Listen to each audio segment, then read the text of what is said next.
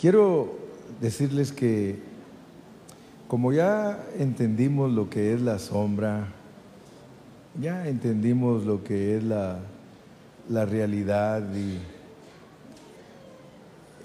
y el, el, curso de ahora es uh, las, las jornadas, entonces nos vamos a ir hasta la página 26. Les recomiendo que las páginas que no estudiamos del 13 al 25, ustedes pueden hacerlo en sus células o los pastores se encargan de ponerlos con el material, porque lo mejor es lo que están haciendo estos jóvenes. Gracias Sergio y gracias um, Daniela, porque formularon las preguntas y la realidad es que cuando repasamos las lecciones se nos van quedando más las cosas. Y el objetivo es que todos aprendamos a hablar esta palabra y que seamos todos de un mismo sentir, eh, un mismo hablar. Y de esa manera bendecimos a otros. Si algo impresiona, hermanos, es cuando uno sabe lo que está hablando. El Señor Jesús le dijo a la samaritana que ellos no sabían. Le dijo, ustedes no saben. Nosotros sabemos. Pero es que los judíos sabían porque a ellos los había hecho Dios los, los depositarios de su palabra. Y no hay privilegio más grande que ser depositarios de su palabra. Dios nos ha bendecido a nosotros grandemente y nos ha enseñado a hablar esta palabra. Y por eso no debemos de dejar de asistir a los seminarios. Mire, yo he orado, hermanos, yo he orado para que los hermanos se determinen, que no vayan a dejar de ir a un seminario porque están siempre trabajando. Dios quiere que se desprendan un rato del trabajo, hagan el esfuerzo. Siempre es un año el que uno tiene para ahorrar. Ahorren para que cuando venga el seminario todos vayamos y todos disfrutemos porque la enseñanza no para, hermanos.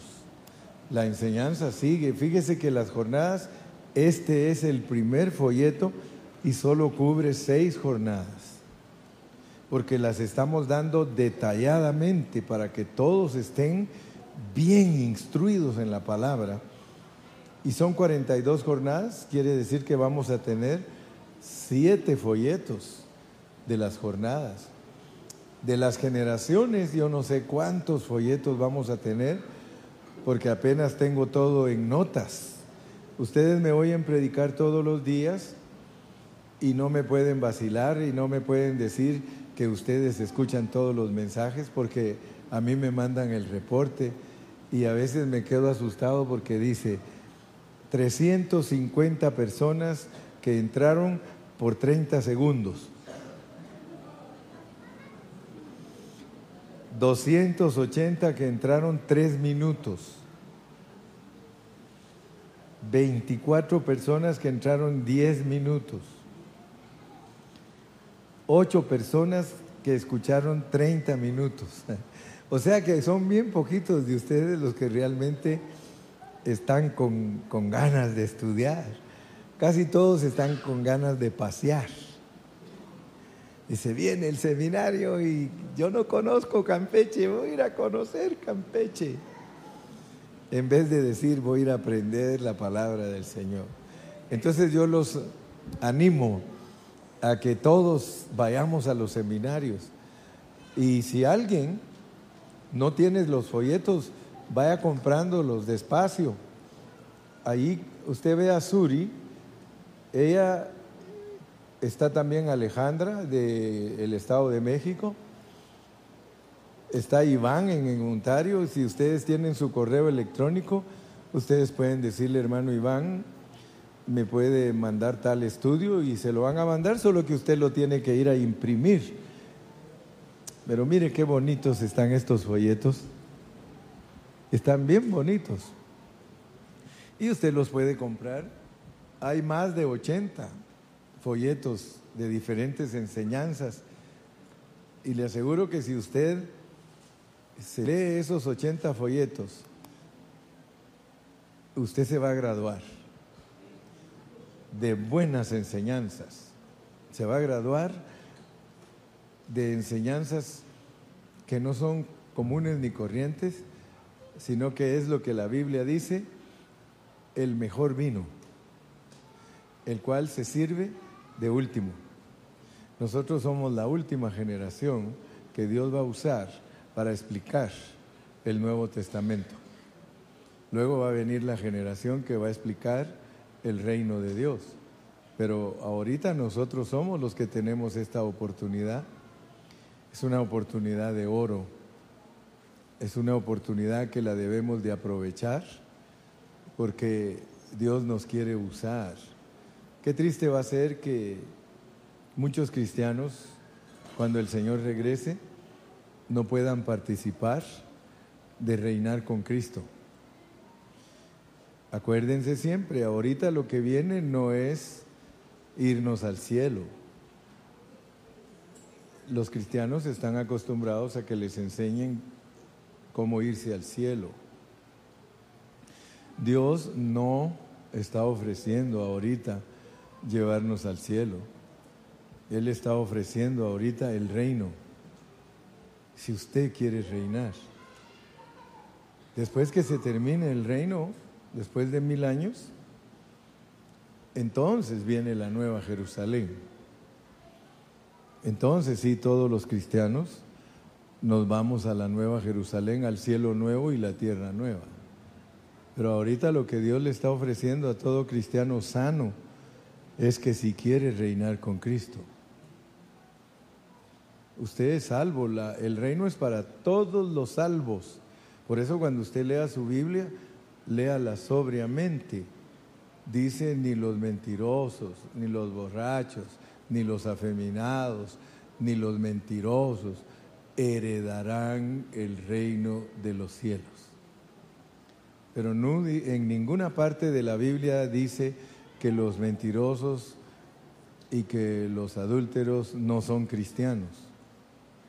En ninguna parte de la Biblia va a encontrar usted por eso es que tenemos cristianos mentirosos, cristianos borrachos, cristianos adúlteros, cristianos con todos los defectos. Pero de una vez dice, no erréis, que ellos no heredarán el reino de Dios.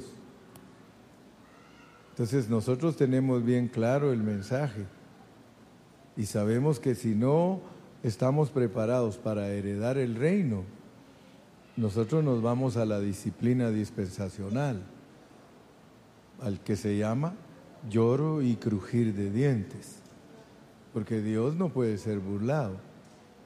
Dios no te escogió y te predestinó para que te pierdas. Todos los cristianos estamos escogidos y predestinados para buenas obras. Y aunque no las logres hacer en tus primeros 80 años, él nos pastoreará más allá de la muerte.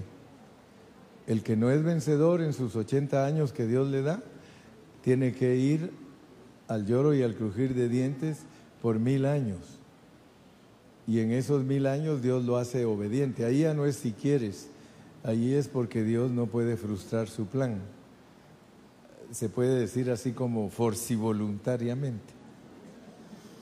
Ahí Él te va a perfeccionar voluntariamente. Como no quisiste cooperar con Él en los 80 que te dio, entonces Él dice, no hay problema, mijo, yo te arreglo porque yo te escogí y te predestiné para ser un campeón. Entonces tú vas a ser campeón y en la Nueva Jerusalén nos juntamos todos, todos, todos. Allí todos los cristianos van a estar juntos en la Nueva Jerusalén. En el reino, solo los vencedores. ¿Quieres ser vencedor? Así que estamos echándole ganas. Entonces ahora vamos a empezar a hablar de la sombra de las jornadas, para que tú sepas cómo empezaste tu vida cristiana. Hoy vamos a empezar a hablar cómo la sombra te muestra cómo es tu vida. Ahorita vamos a hablar de ti y de mí. Así que vale la pena poner atención. Vamos a la página 26, mensaje número 4, jornada número 1, Ramesés. Ramesés ya sabes que es Egipto. Números 33.3. De Ramesés salieron en el mes primero, a los 15 días del mes primero, el segundo día de la Pascua, salieron los hijos de Israel con mano poderosa a vista de todos los egipcios.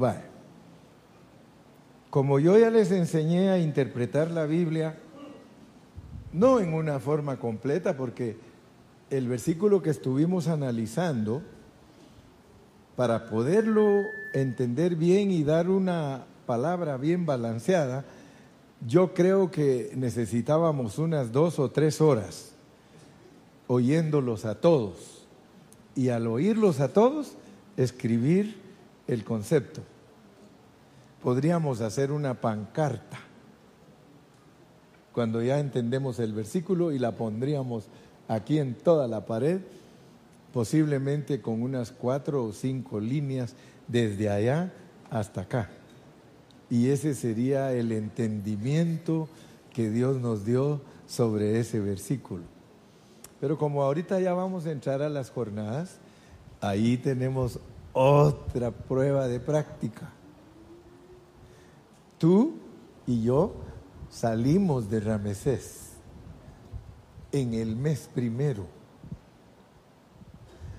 a los 15 días. Fíjate, pues estamos hablando de cuando tú saliste del mundo. Ramesés es el mundo. Para recordarte cómo fue tu conversión. ¿Cuántos de aquí, levanten la mano, cuántos de aquí fueron católicos antes de ser cristianos? Todos. Solo tú no. Ni tú, ¿ah? Qué bueno son vírgenes. No, pero a los otros los hace vírgenes Cristo. Andaban ahí todos perdidos, pero el Señor dice, yo te miro como virgen, porque te di a mi hijo, te di a mi hijo. Tú saliste del mundo en el mes primero a los 15 días del mes primero, el segundo día de la Pascua salieron los hijos de Israel, saliste con mano poderosa a vista de todos los demonios. ¡Wow! Gracias a Dios, hermano, que ya ahora hemos aprendido a leer la Biblia.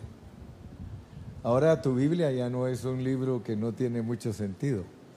Ahora tu Biblia va a empezar a recobrar mucho sentido de Ramesés salieron en el, día en el mes primero. Ya saben que en la Biblia hay días, hay años, hay meses. Cuando en algún pasaje ustedes encuentran la palabra día, es algo que sucede así.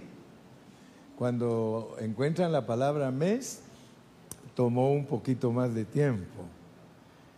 Y cuando hablan de año, mucho más tiempo en la vida de nosotros, cuando Dios habla de acontecimientos de nosotros que fue hecho en días, son milagrosos. Pero acontecimientos ya de meses es un poquito más largo el procedimiento y de años mucho más largo el procedimiento. De todas maneras, ustedes tienen que saber que si Dios nos da 80 años para vivir aquí, porque el Salmo 90 dice que en los más robustos 80 años.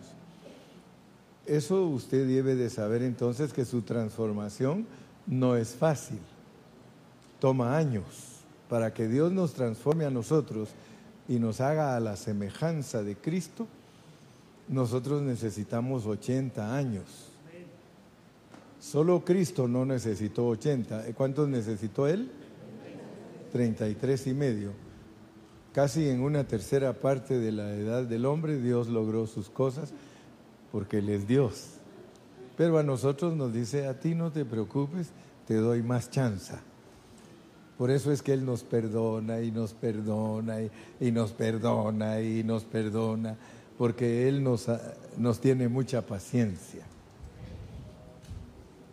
Gracias al Señor entonces que la sombra es para que entendamos una realidad. Todos los teólogos están de acuerdo que cuando una persona acepta a Cristo salió de Egipto. Los teólogos tienen problemas cuando ya usted se profundiza en la enseñanza. Entonces, ahorita antes de empezar a hablar de Ramesés, solo le estoy dando abuelo de pájaro un resumen. Todos los teólogos, ellos dicen que salir de Egipto es salir del mundo. Pero noten pues porque la historia de Israel es la historia completa de nuestra vida. Ellos no solo salieron de Egipto, ellos entraron al desierto. En el desierto se tardaron 40 años. Después de 40 años, ellos poseyeron la tierra. Después de poseer la tierra, ellos edificaron el templo, se organizaron como un pueblo político, pero después de eso cayeron cautivos. Oigan bien, pues. Porque muchos no saben cómo es su vida cristiana. Cayeron cautivos, pero después regresaron. Unos regresaron con Esdras, otros regresaron con Nehemías, otros ya nunca regresaron. ¿Ok? Pero de todas maneras, Israel se volvió a reconstruir. Toda la historia de Israel es la historia de nuestra vida. ¿Por dónde va Israel ahorita? Está en el Medio Oriente. Ellos quieren edificar un templo. Ellos son sombra de nosotros. Fíjense lo que están ellos procurando. Están locos por levantar el templo. Y nosotros estamos locos porque nosotros seamos el templo. Cuando ustedes oigan que Israel edificó su templo, nosotros estamos listos. Solo miren pues, si entienden la sombra. Ese pueblo sigue siendo la sombra, aunque son mundanos, pero Dios los usa. Ahora, ¿cómo va a terminar ese pueblo de allá? con Cristo como su rey, ¿sí o no? ¿Cómo va a terminar esta parte de aquí?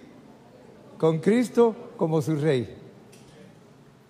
Entonces vale la pena entender la sombra.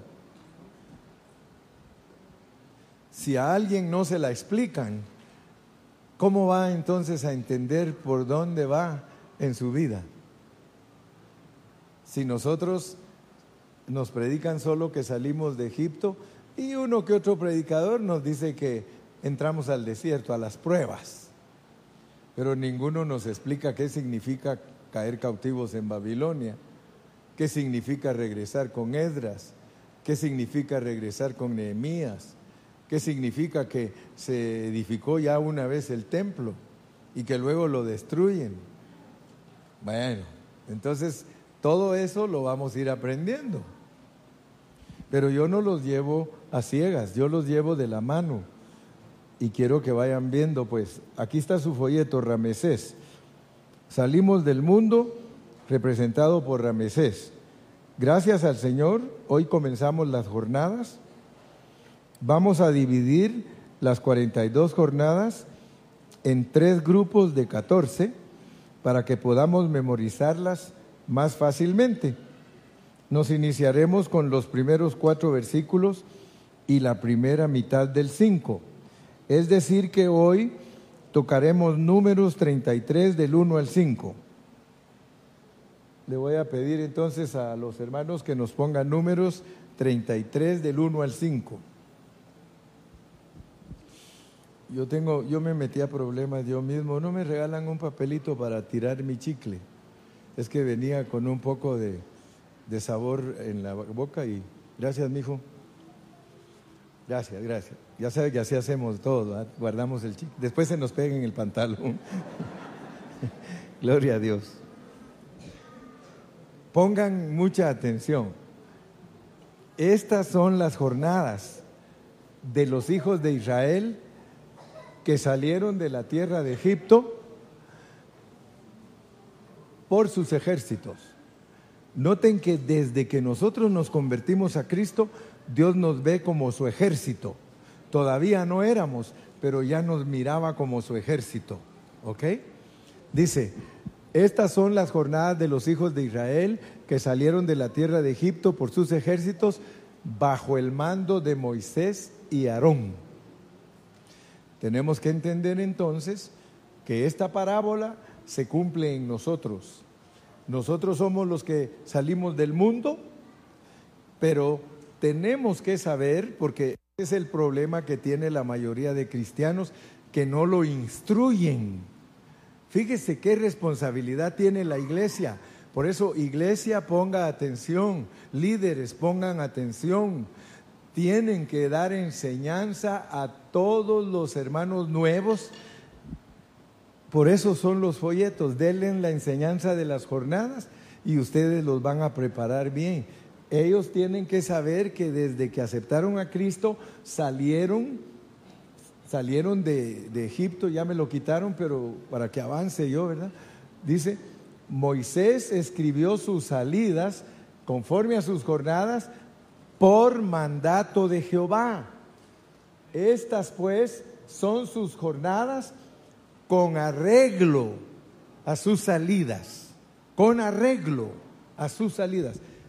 Tú vas a ir dándote cuenta que en tu crecimiento espiritual, Dios te va a mantener en una estación por un tiempo, pero está arreglado a que no te quedes allí no te tienes que quedar allí, porque el arreglo divino es que solo estés allí hasta que ya estés sazonado.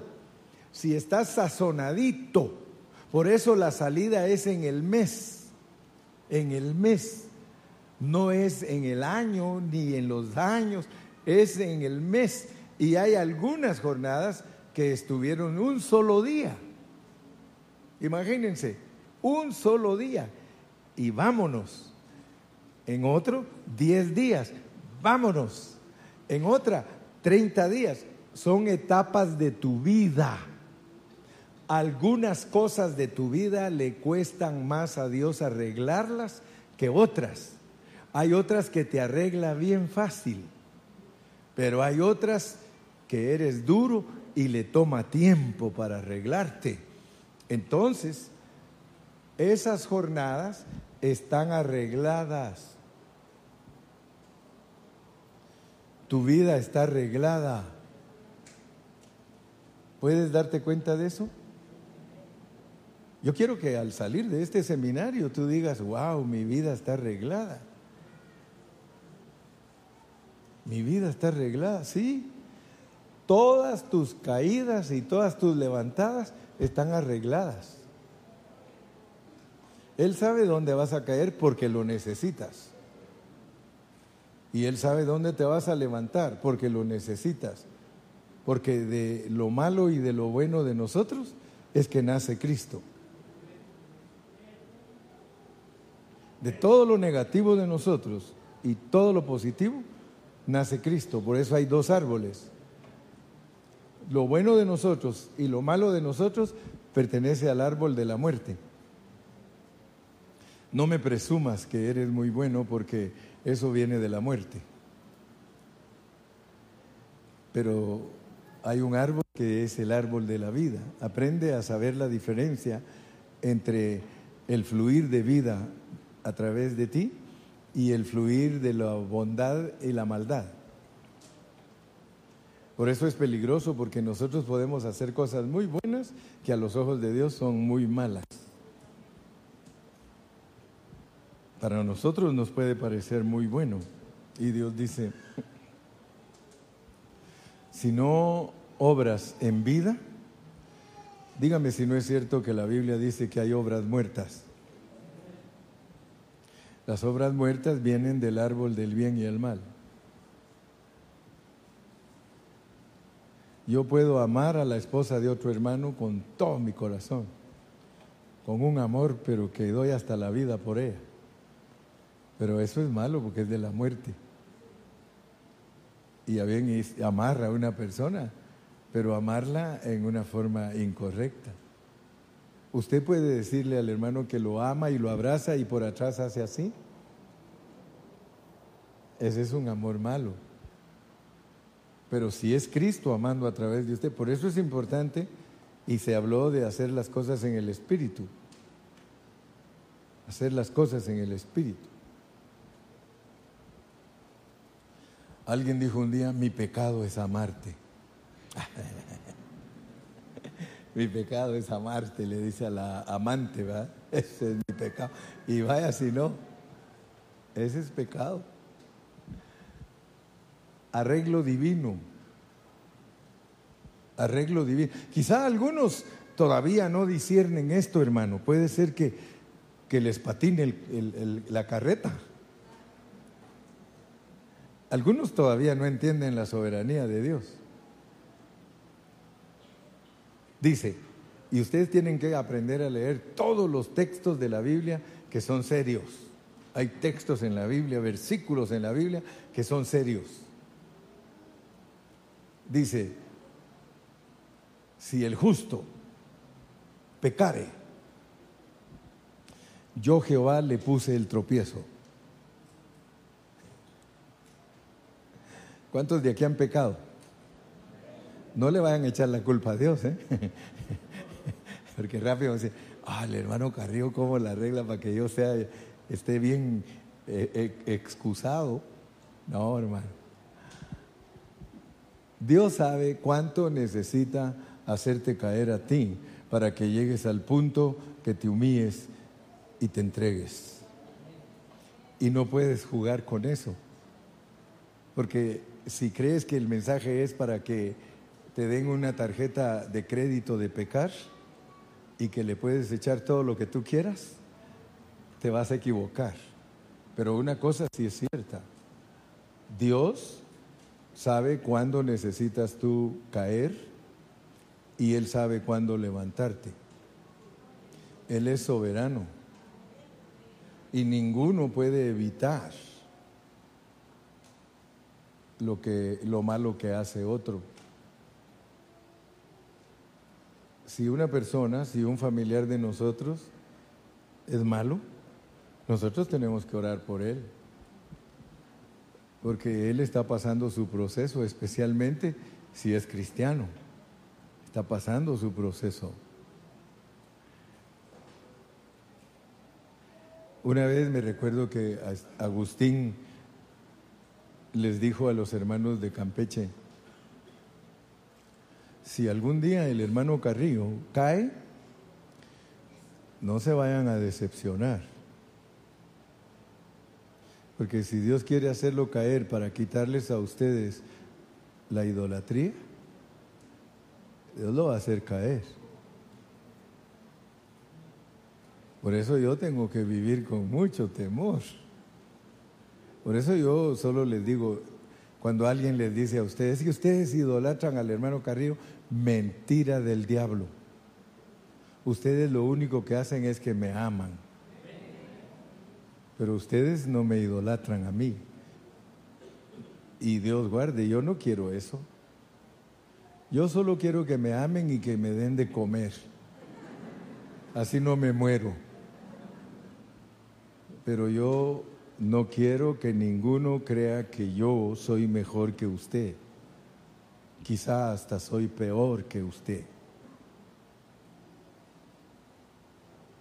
Así le dijo un día él allá a los hermanos, para que, porque como todos los hermanos, el hermano Carrillo, el hermano Carrillo, el hermano Carrillo, el hermano Carrillo. Le dijo, si algún día cae, ya saben que papá lo hizo caer porque ustedes lo idolatran. Entonces ustedes tienen que orar por mí para que yo me porte bien. ¿Verdad? Señor, ayuda al peloncito que se porte bien. Sí, porque a uno, aunque esté viejito, uno sigue siendo carne, hermano. Algunos dicen, ya está viejito, ya se le quitó el gusto. ¿No ve que aquí en México se inventaron eso? Dice, ya de viejos.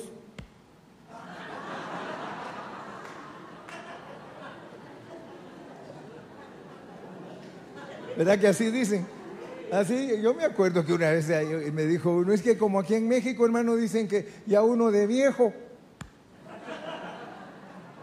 O le dicen que se le volteó la canoa.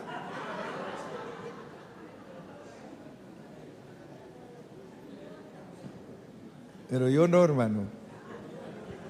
Yo, yo soy igual que todos. Entonces, nosotros tenemos que entender que todo en nuestra vida tiene un arreglo divino. Por eso no te lamentes. Si tú eres un cristiano genuino y Dios te quiere exponer y demostrar a través de ti todo lo malo que tú eres, lo va a hacer, especialmente si no colaboras con Él. Y te va a hacer que te salga todo. Dios no le oculta nada a ninguno. Pero recuérdense pues que nuestra vida está arreglada. Sus jornadas con arreglo a sus salidas. Eso sí, Dios no te va a dejar a ti en una jornada para siempre. Nunca. Él te va a sacar. Entonces Dios nos saca de Ramesés. Estas son las jornadas de los hijos de Israel que salieron de la tierra de Egipto por sus ejércitos bajo el mando de Moisés y Aarón. Tú sales del mundo bajo el mando de Moisés y Aarón, de Cristo y su Espíritu. Cuando están dos hombres, tienes que saber aplicarlo. Se lo puedes aplicar al Padre y al Hijo, se lo puedes aplicar al, Hijo y al Espíritu, no hay pierde, no hay pierde. La parábola la puedes aprender a usar tú. Y por eso Dios me usa a mí solo dándote las claves. Y no, no se asusten que entre ustedes pueden resultar muchas veces hablando los pensamientos más completos que el hermano Carrillo.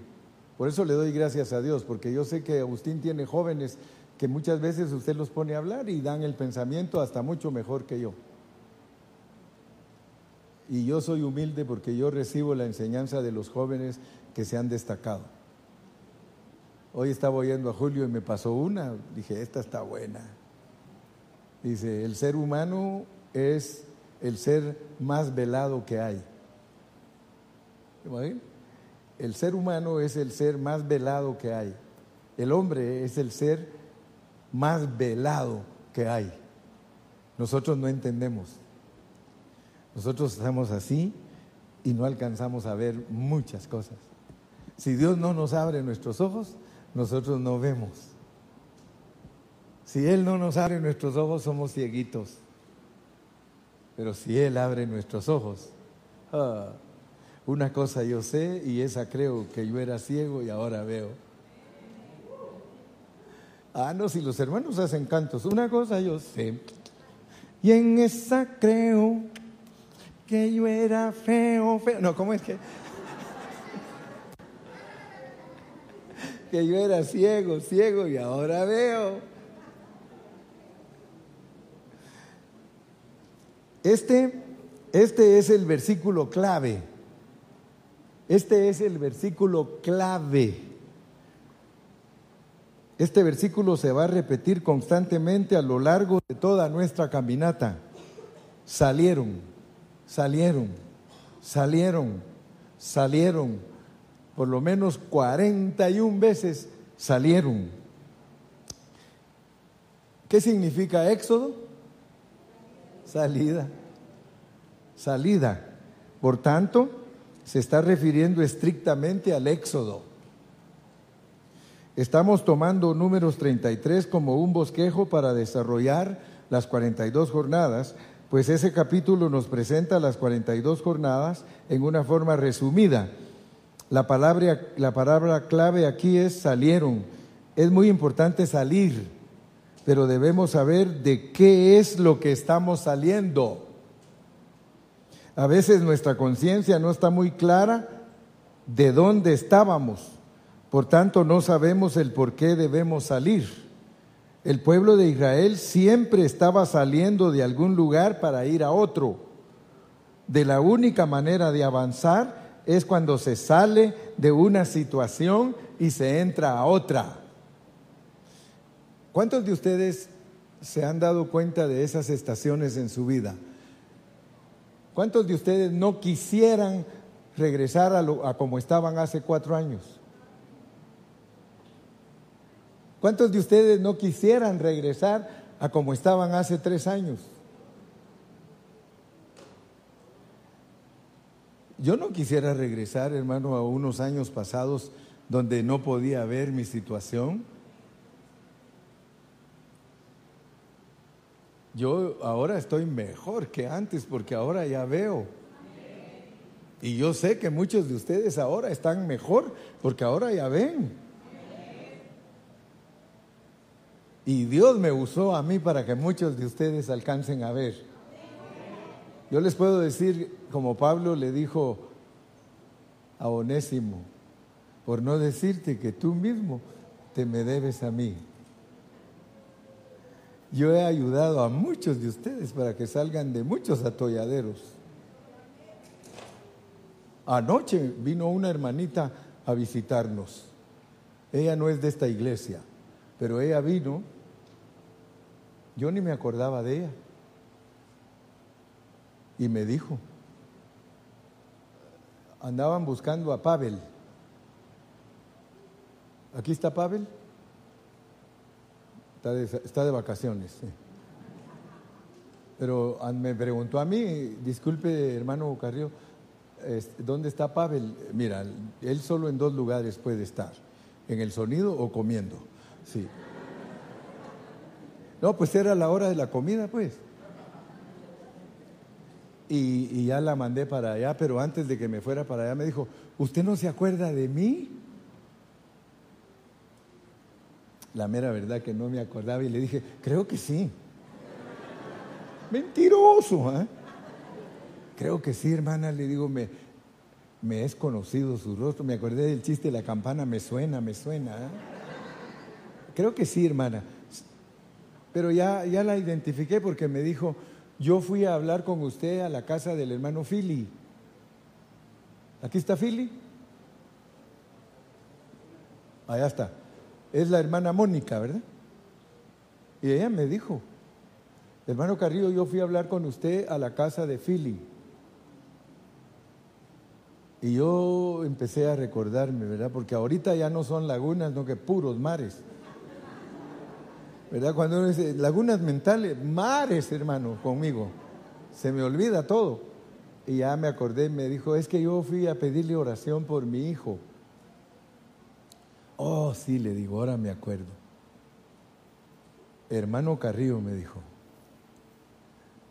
antes que yo le pidiera oración a usted y un consejo para ayudar a mi hijo, yo había recibido consejo de tres pastores, hermano incluyendo al que es mi pastor.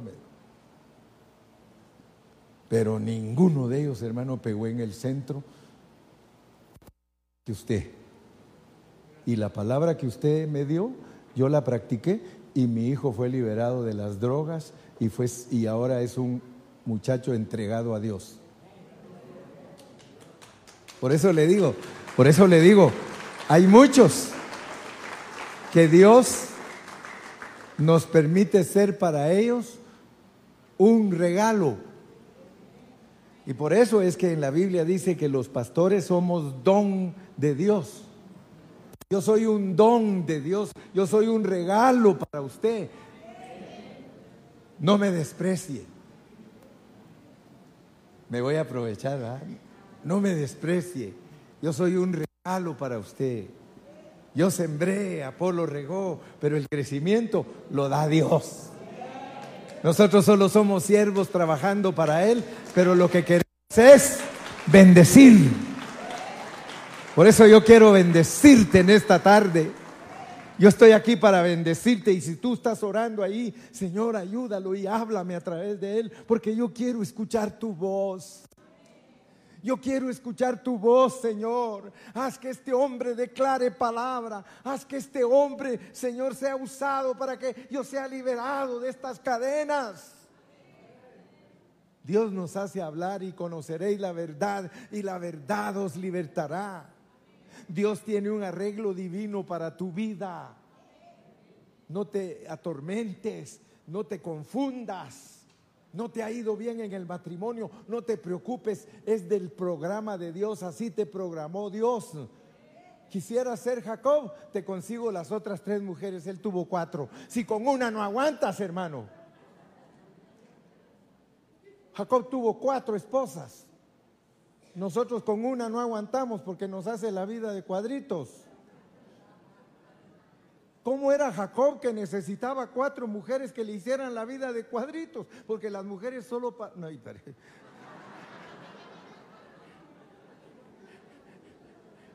Ya me voy a meter a problemas, Dios mío, Señor, líbrame.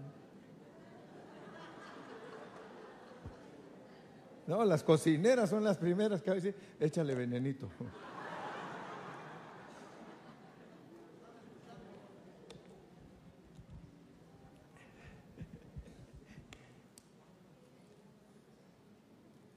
Yo me gozo lunes, yo me gozo martes, yo me gozo miércoles, yo me gozo jueves, yo me gozo viernes, sábado también. Al llegar domingo sigo con el gozo y me dirán por qué.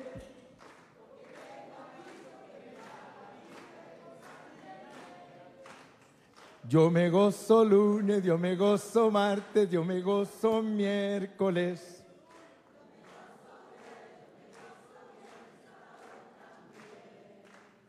Al llegar domingo sigo con el gozo, me dirán por qué.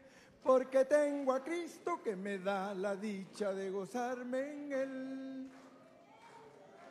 Hermano, ahorita espérame, espérame. Hermano, tu vida está arreglada. Por eso yo no quiero que tú actúes como un derrotado. Levántate levántate. Todos nosotros fuimos diseñados para entrar y salir. Una cosa sí te garantizo, la Biblia lo dice, tú ganaste. Tú ganaste. Dios te ve totalmente terminado. Tú ganaste. Tú eres la nueva Jerusalén. Pero si te empiezas a ver como vencedor del milenio, vas a subir de grado. Y entonces vas a decirme como Julio que se me acerca y dice, ¿habrá otro grado? Solo así se me acerca y dice, ¿habrá otro grado? Claro, le digo, muchos grados. Dice que en la resurrección unos serán como el sol, otros como las estrellas, otros como la luna. Cada gloria, hermano, usted es una gloria de Dios. Y no se asuste porque el misterio de los misterios es que cómo es posible que Dios de gente caída la va a volver Cristo. Fíjese, solo mire qué clase de negocio el de Dios, hermano. Nosotros no podríamos. Nosotros no podemos hacer de un mal trabajador un buen trabajador. Dios sí puede. Dios tiene arreglada tu vida. Arreglada tu vida. Él sabe cuándo te vas a morir. Aunque a ti no te guste, hay un calendario donde ahí está tu día. Él en, en un calendario escribió cuándo ibas a nacer y en otro calendario puso cuándo te vas a morir. En un calendario, en, un, en, tu historia puso en qué país ibas a nacer. Tú no escogiste. Tú no escogiste. Por eso yo siempre les, les digo a los mexicanos, no se crean mucho por ser mexicanos. Porque ustedes no escogieron ser mexicanos, Dios los hizo mexicanos. Ninguna nacionalidad es para, para presumir, solo hay una que sí se puede presumir, la ciudadanía celestial. De ahí sí. Por eso es que somos hermanos de los venezolanos, de los guatemaltecos, de los salvadoreños, de los mexicanos, de los chilenos, de los uruguayos, de todos los, de toda la raza somos hermanos de ellos en Cristo Jesús, salen de Egipto. Y arreglada la vida cada uno. Ahora imagínense ustedes qué sabiduría la de Dios, hermano. Millones de millones de millones de personas con cada uno arreglada su vida.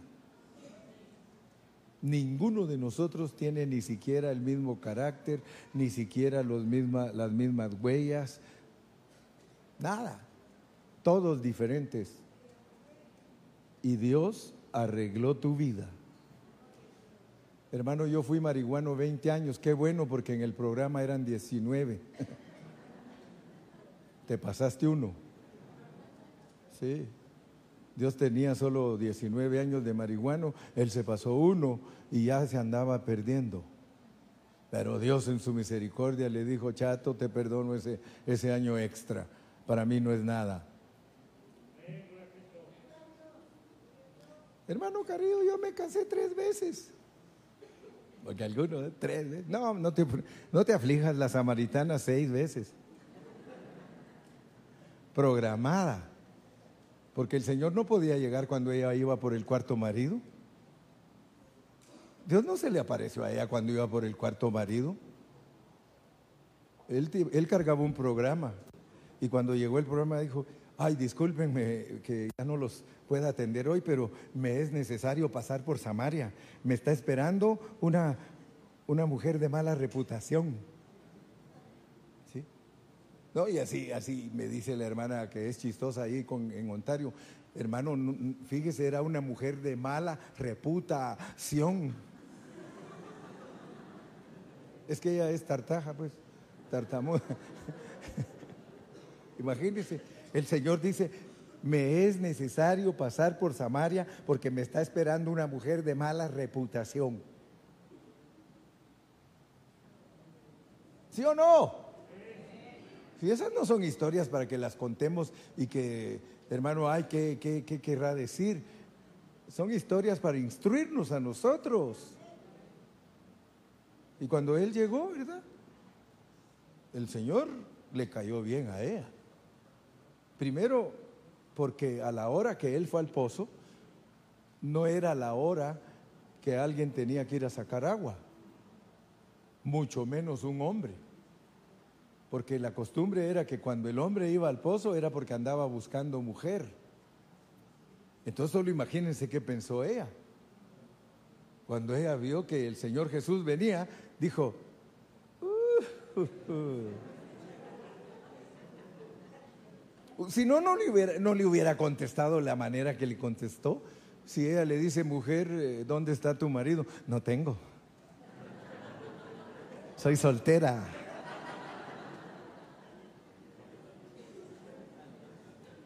Y el Señor le dice, no seas mentirosa. Cinco maridos has tenido y con el que ahora estás, arrimada. Ya ni crees en el casamiento. Mire, si el Señor le hubiera querido revelar, le hubiera dicho, ciertamente si soy el séptimo, te llegó el séptimo. Porque si había tenido cinco y en el con el que estaba no era su marido, el Señor le dijo, soy el séptimo. Soy el verdadero, el verdadero marido. Aleluya. Y ahí siguió dialogando con ella. Ya ven que hasta le dijo, eh, porque ella, a pesar que era una mujer de mala reputación, eh, era religiosa porque empezó a decirle, eh, mira, a nosotros nos han enseñado que hay que adorar en este monte y a ustedes les han enseñado que hay que adorar en este otro monte. Y el Señor, miren, tan precioso, le dijo, eso que a ustedes les han enseñado, eso es mentira. Dios nunca ha mandado que ustedes adoren en ese monte. A nosotros los judíos nos dijo que adoráramos en Jerusalén. Así que nosotros sí sabemos lo que estamos haciendo, pero quiero decirte algo, que Dios anda buscando a la gente mala. Dios anda buscando. ¿No ve que a los fariseos les dijo, las prostitutas y los ladrones van adelante? Hermanos, y el Evangelio es para gente como nosotros. Por eso no nos crean, porque hay gente que dice, ay, es que ahí están todos los buenos, buenos para nada. Si la gente examinara la vida de cada uno de nosotros y se diera cuenta lo que nosotros somos, dirían, ahí es la iglesia de la sinagoga de Satanás. Porque ahí están todos los que hicieron esto, hicieron aquello, aquí, acá, y hermano. Pero el Señor le dijo a la samaritana, mira, quiero que sepas, ni es allí que, que es un error, y ni es aquí donde es correcto. Dios no está buscando ni lo incorrecto ni lo correcto. Entonces, ¿qué está buscando Dios? Está buscando la realidad. Le dijo, mira, el tiempo es y ya llegó, que no es ni en este monte, ni en ese monte, sino en el espíritu. En el espíritu.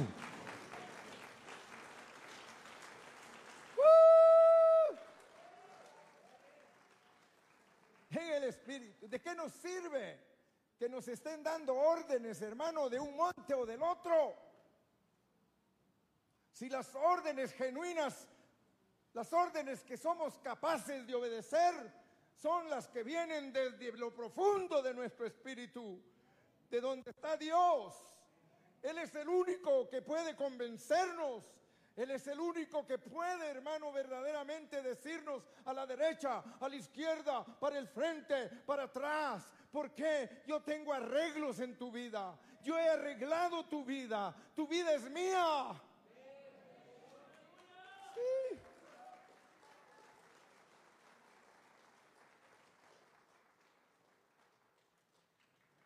Dale gracias a Dios que, que tus salidas tienen arreglos. Estás loco tal vez en la situación que estás ahorita y quieres una salida, no te preocupes. Ahí viene la salida. Allá a la vuelta viene la salida. ¿Aló? Ahí viene la salida. Ahí viene la salida de tus hijos, no te preocupes. Hermano, es que mi hijo casualmente ahora cayó en las drogas. Espérate. Ora por él. Ámalo acércate a Él. Dios te va a usar para traerlo de vuelta.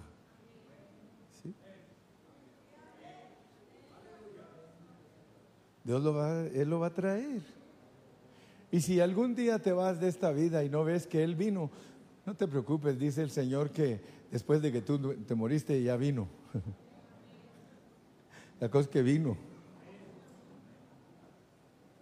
Dios nos tiene programados. Dios nos tiene programados.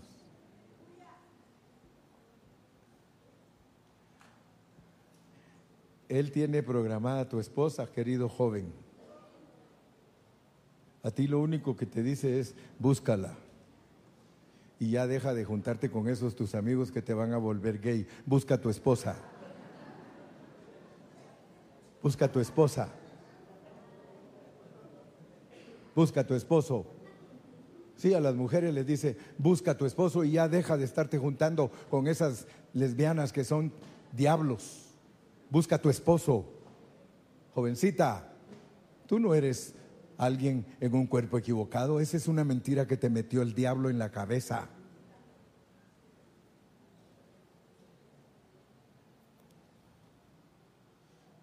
Cuando vayas a tu casa, quítate toda la ropa y vete al espejo solita en tu cuarto y mira qué te dice el espejo si eres hombre. El espejo no te miente. Si eres mujer te va a decir, tú eres mujer, no seas loca, tú no eres hombre. Y al hombre le va a decir, tú eres hombre. ¿Acaso no ves lo que te cuelga?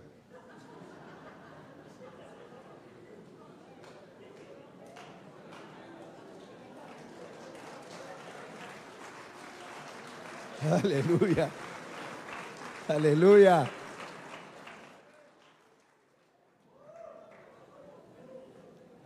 Ay, qué vergüenza. Sí, hermano, el espejo no engaña a nadie. ¿Sabe qué le va a decir el espejo? ¿Ya te diste cuenta lo que eres? ¿Quieres que te diga la verdad? Lo que tú tienes es una tuerca floja en la cabeza. Deja que Dios te la apriete. Y entonces vas a actuar normal. El diablo es puerco. El diablo engaña. Vivamos para Cristo.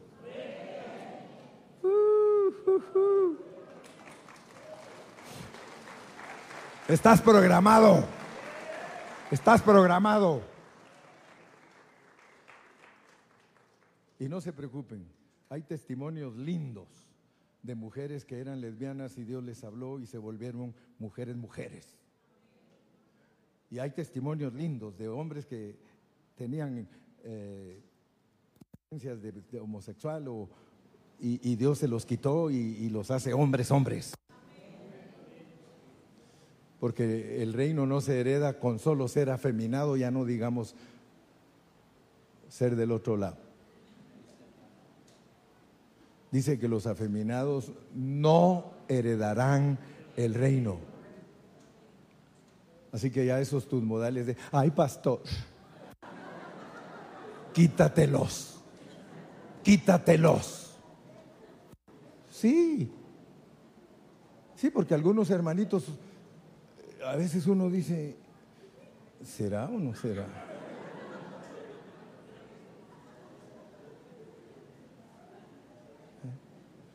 Imagínese esa que se le... Ahí estaba el pastor en el, en el altar y llega, eh, pastor, la sierva quiere que ore por ella.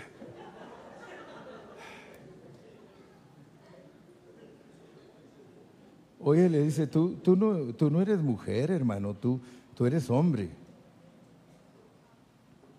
Estamos programados, o sea que no se preocupe si su hijo es eso, ore por él, porque si Dios lo tiene programado, él va a venir, pero en su programa está que participe de eso con un propósito.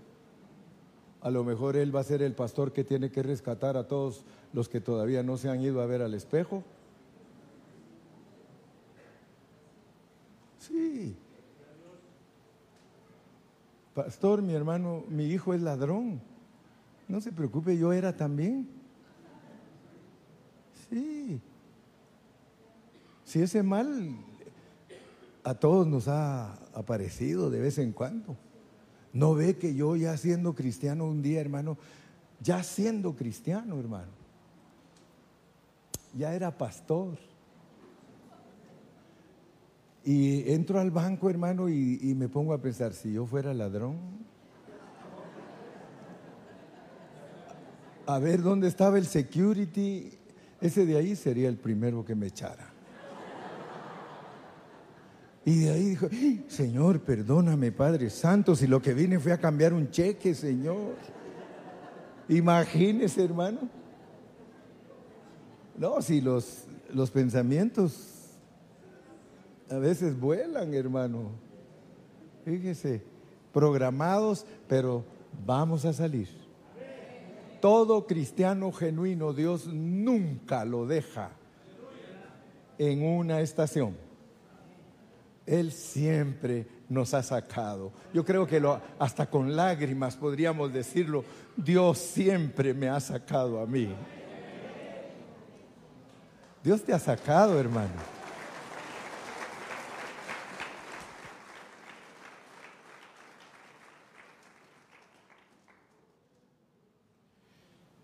Aleluya. Ya, ya se me acabó el tiempo. Me faltan 15. Mira, yo, yo le digo, ya se me acabó el tiempo y me, quedo viendo a la pastora y la pastora ni me voltea a ver y hace así. ¿ve?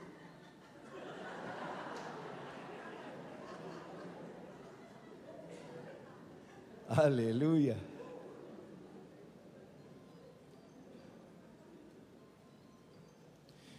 ¿Cuántos de ustedes saben que nuestra salvación es individual y es corporativa?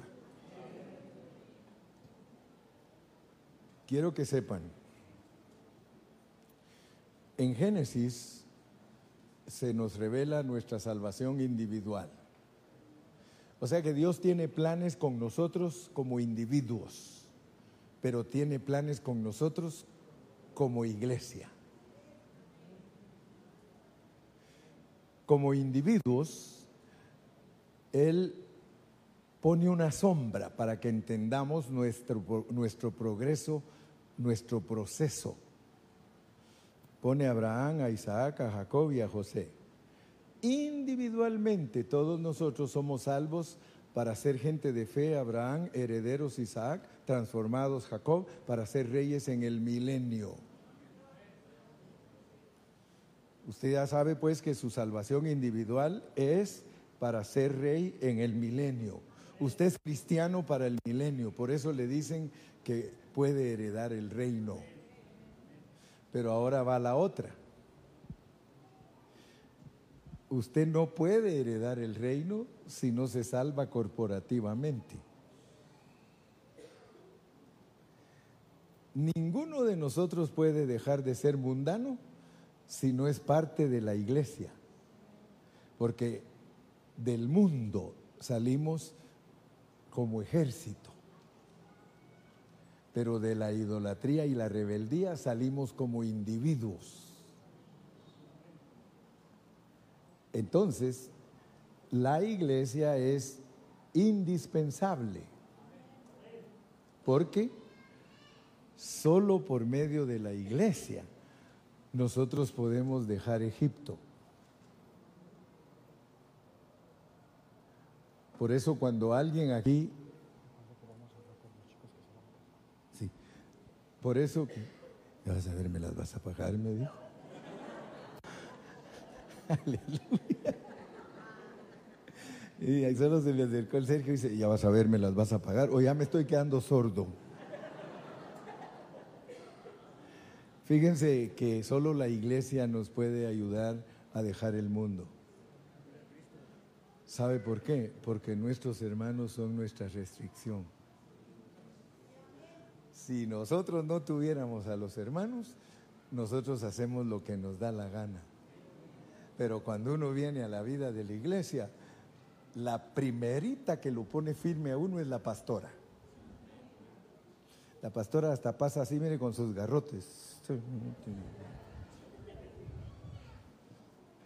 Buenas noches, pastora. Buenas noches, mijo. Y cuidado que se me acueste tarde, ¿eh? se me va a la cama temprano, ¿eh? Lo quiero orando, ¿eh? Lo quiero buscando la presencia de Dios, ¿eh? Cuidado, me dicen que no van a venir a cocinar cuando vengan todos los chivos. No me vayan a decir que no van a cocinar. Todos, todos, firmes, firmes. Si no tuviéramos pastores, hermano, nosotros nos perdemos. Si no hubiera quien nos esté exhortando, por eso, la, pastora, usted no, no tenga miedo y aunque le digan, ay, la pastora, otra vez a regañarme, regáñelos, yo le doy permiso. Si no tuviéramos pastores, hermano, nosotros, mire, si teniendo pastores somos como somos, si por eso Dios nos pone bajo liderazgo, Dios nos pone en la iglesia. En la iglesia tenemos que servir en el espíritu, en compañía, aleluya, humildemente. Sí, todos humildes, humildes, respetándonos el uno al otro, buscando a Dios de todo corazón, hermano. Gracias al Señor por la iglesia. Gracias al Señor que el Señor nos ofrece reino. Y fíjese que nos va a recompensar. Portarse bien vale la pena. Nos va a recompensar. Él mismo dice, yo os, os, recompensaré. Ya como a esta hora se me empieza así a trabar la lengua.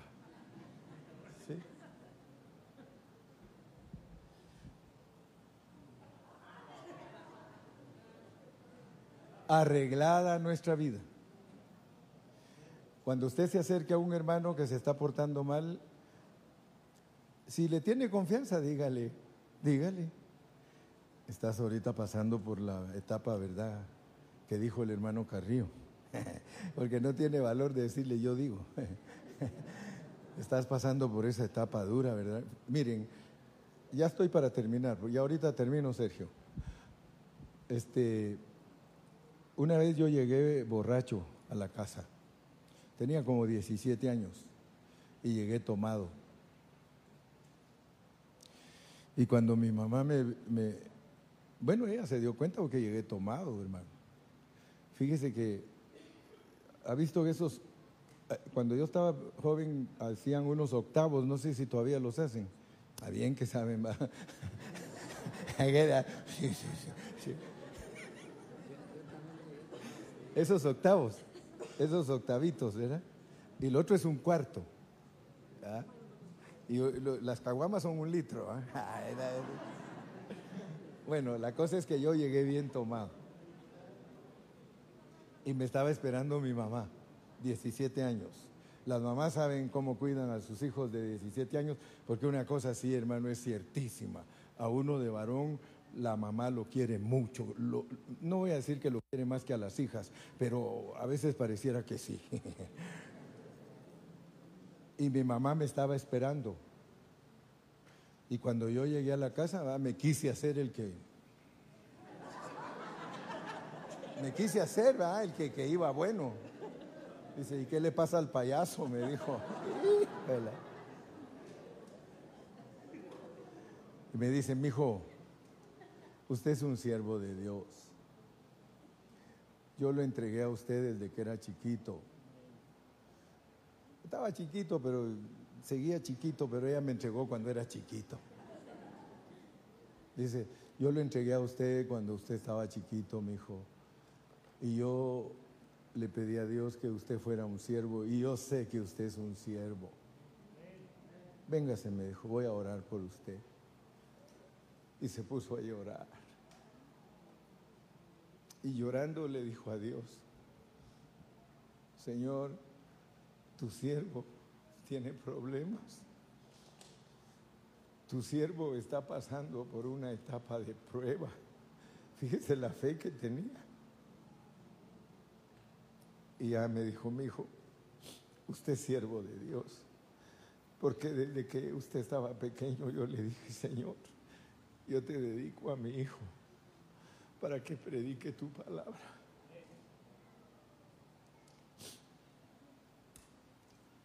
Yo estaba programado y no me le pude escapar a Dios. No se puede. No se puede. La oración de una mamá, Dios la contesta.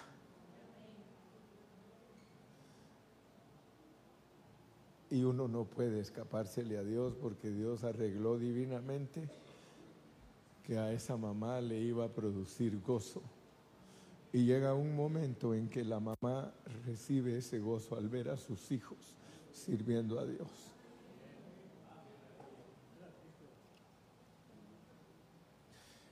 ¿No es así, hermana Rosa?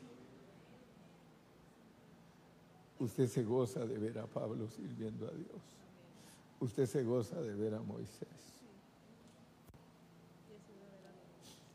Y el que todavía no está, va a venir, va a estar. Porque Dios nos tiene programados. Así que no se asusten. Dios a todos nosotros nos metió al desierto para que nosotros aprendamos a servirle. Solo ojo, solo ojo. No vayas a quedarte postrado en el desierto. No vayas a permitir morirte en el desierto. Tienes que llegar a la tierra prometida. Tienes que poseerla.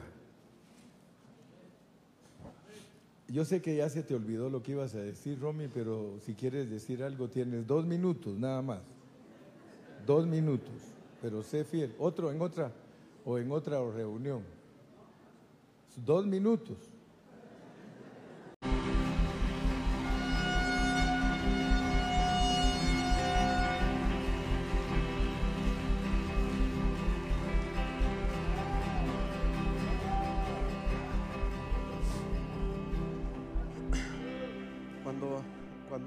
Te habla, es imposible no quebrarse.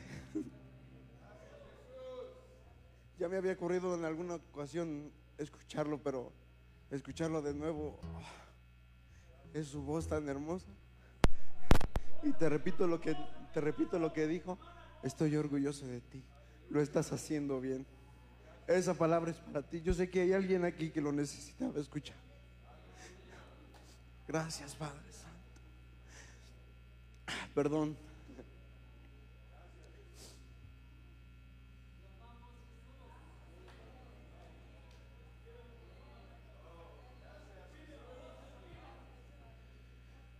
Queremos darles la bienvenida de nuevo. Disculpen, pero no es algo que se pueda controlar. Les damos muchas gracias por estar aquí. Le damos gracias a Dios que nos permite vida para estar aquí juntos como hermanos. Somos familia. ¿Y qué te parece si no nada más saludas a la persona que está al lado? Dale un abrazo.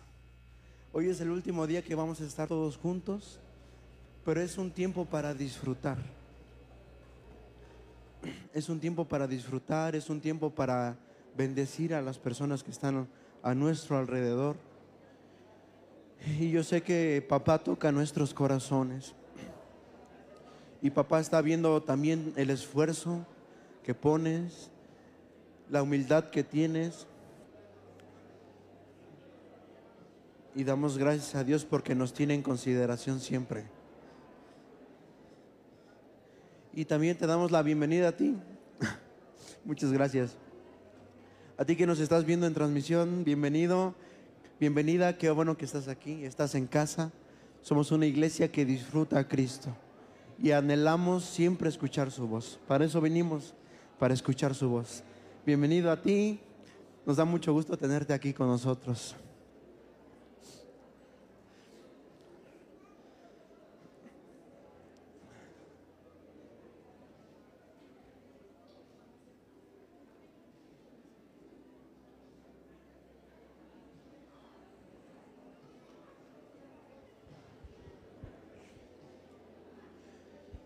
Pueden ir tomando sus asientos si gustan y vamos a prepararnos para, para escuchar su voz.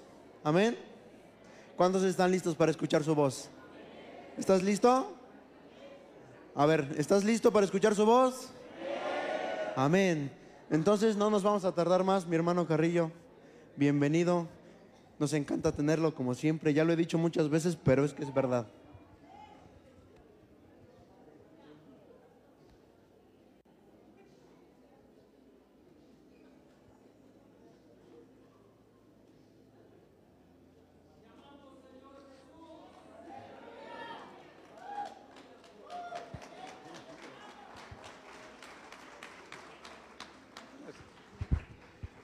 Esto es contagioso, yo no sé qué.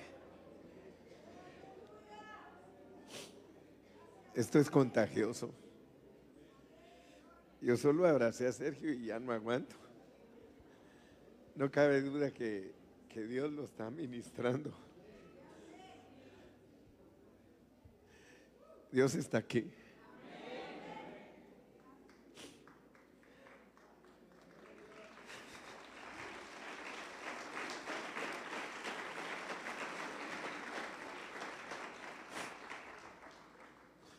Eso no, no es invento humano. Eso no se puede inventar. Esto es insoportable. Cuando Dios lo visita a uno, solo piense lo que Dios dijo a través de los labios de este joven.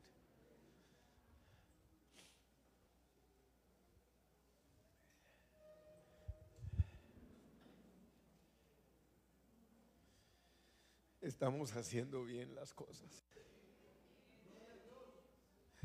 Así nos está diciendo Dios.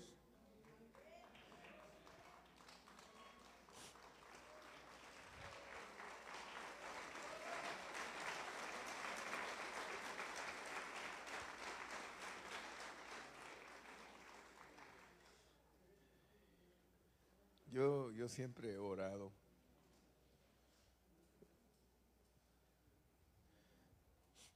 Dios nos ha bendecido, hermanos, y Dios me ha hecho a mí escribir tantas cosas. Dios me ha puesto a mí a escribir, a escribir, a escribir. Y, yo, yo siempre he querido que Dios toque a los jóvenes de aquí. Porque cuando nosotros ya no estemos, ellos son los encargados. Y por eso me pongo triste cuando muchos de los jóvenes de aquí los ha engañado el diablo. Porque Dios los ha querido usar siempre. Yo siempre he visto en esta iglesia muchos jóvenes con una mente brillante, pero algunos no se dejan usar por Dios. Hermanos, si Dios nos ha dado un don, es para que nosotros lo multipliquemos.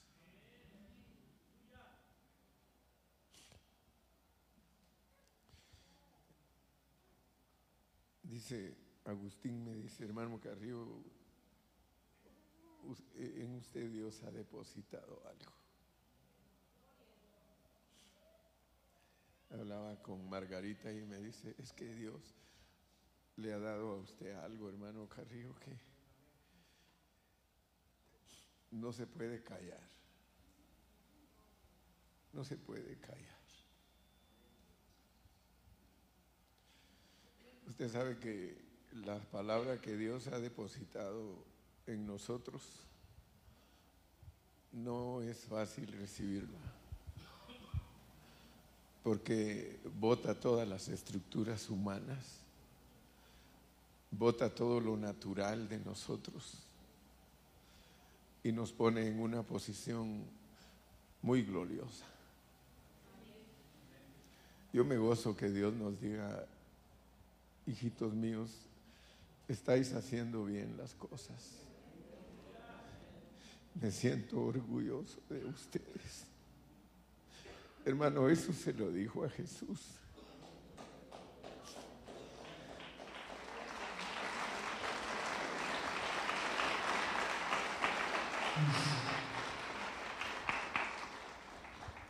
Dios le dijo a Jesús, este es mi Hijo amado, en el cual yo tengo complacencia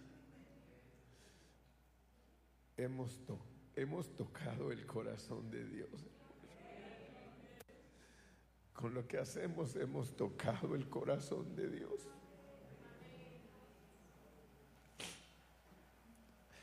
¿Con qué razón, hermano, cuando uno experimenta Dios se queda, se puede quedar hasta como muerto? Cuando uno experimenta la visitación de Dios, hermano, y no lo hacemos con emoción, porque no es la emoción lo que nos está moviendo, sino la realidad de Dios. Dios está aquí en este, en este seminario de este año. Dios está derramando su gloria sobre nosotros. Salimos de aquí ministrados ¿Sabe por qué Dios dice que estamos haciendo bien las cosas? Porque si ustedes se dan cuenta, estamos predicando solo la palabra, solo la palabra. Ayer me decía una hermanita, hermano, yo no había visto de que la sombra tiene realidad en la vida del espíritu y tiene realidad hoy mismo en la iglesia. Fíjense qué tremendo es eh, Génesis. Génesis es tremendo, porque Génesis es la historia de Dios. Génesis es el libro que nos muestra por medio de parábola, por medio de alegoría, por medio de fotografía, lo que pasó antes. Muchos cristianos leen la Biblia, hermano, pero debido a que sus líderes no tienen un corazón para Dios, les evitan a ellos ver. Yo me pongo delante de Dios y le digo, Dios mío, cuando yo me pare frente a tu pueblo, Señor, que yo les ayude, Señor, a que ellos puedan ver. Pero fíjese pues, Génesis, ahí nos escribe, nos escribe en el principio, creó Dios los cielos y la tierra y sigue desarrollando y de repente nos dice, que puso Adán y Eva en el huerto del Edén y luego nos empieza a decir que una serpiente los engañó y luego nos empieza a decir que los ángeles caídos se metieron con las mujeres. Fíjese, fíjese. Ya parezco la chilindrina, fíjate, fíjate, fíjate.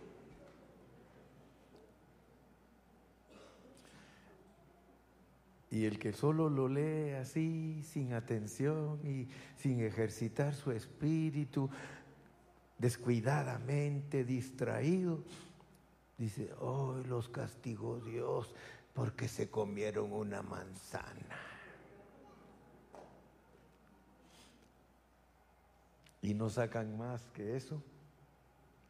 ¿Y qué si Dios escribió eso para que y nos dice que es sombra para entender algo que nos pasó. Algo que nos pasó. Fíjese, eso es revelación divina, que usted pueda entender lo que le pasó.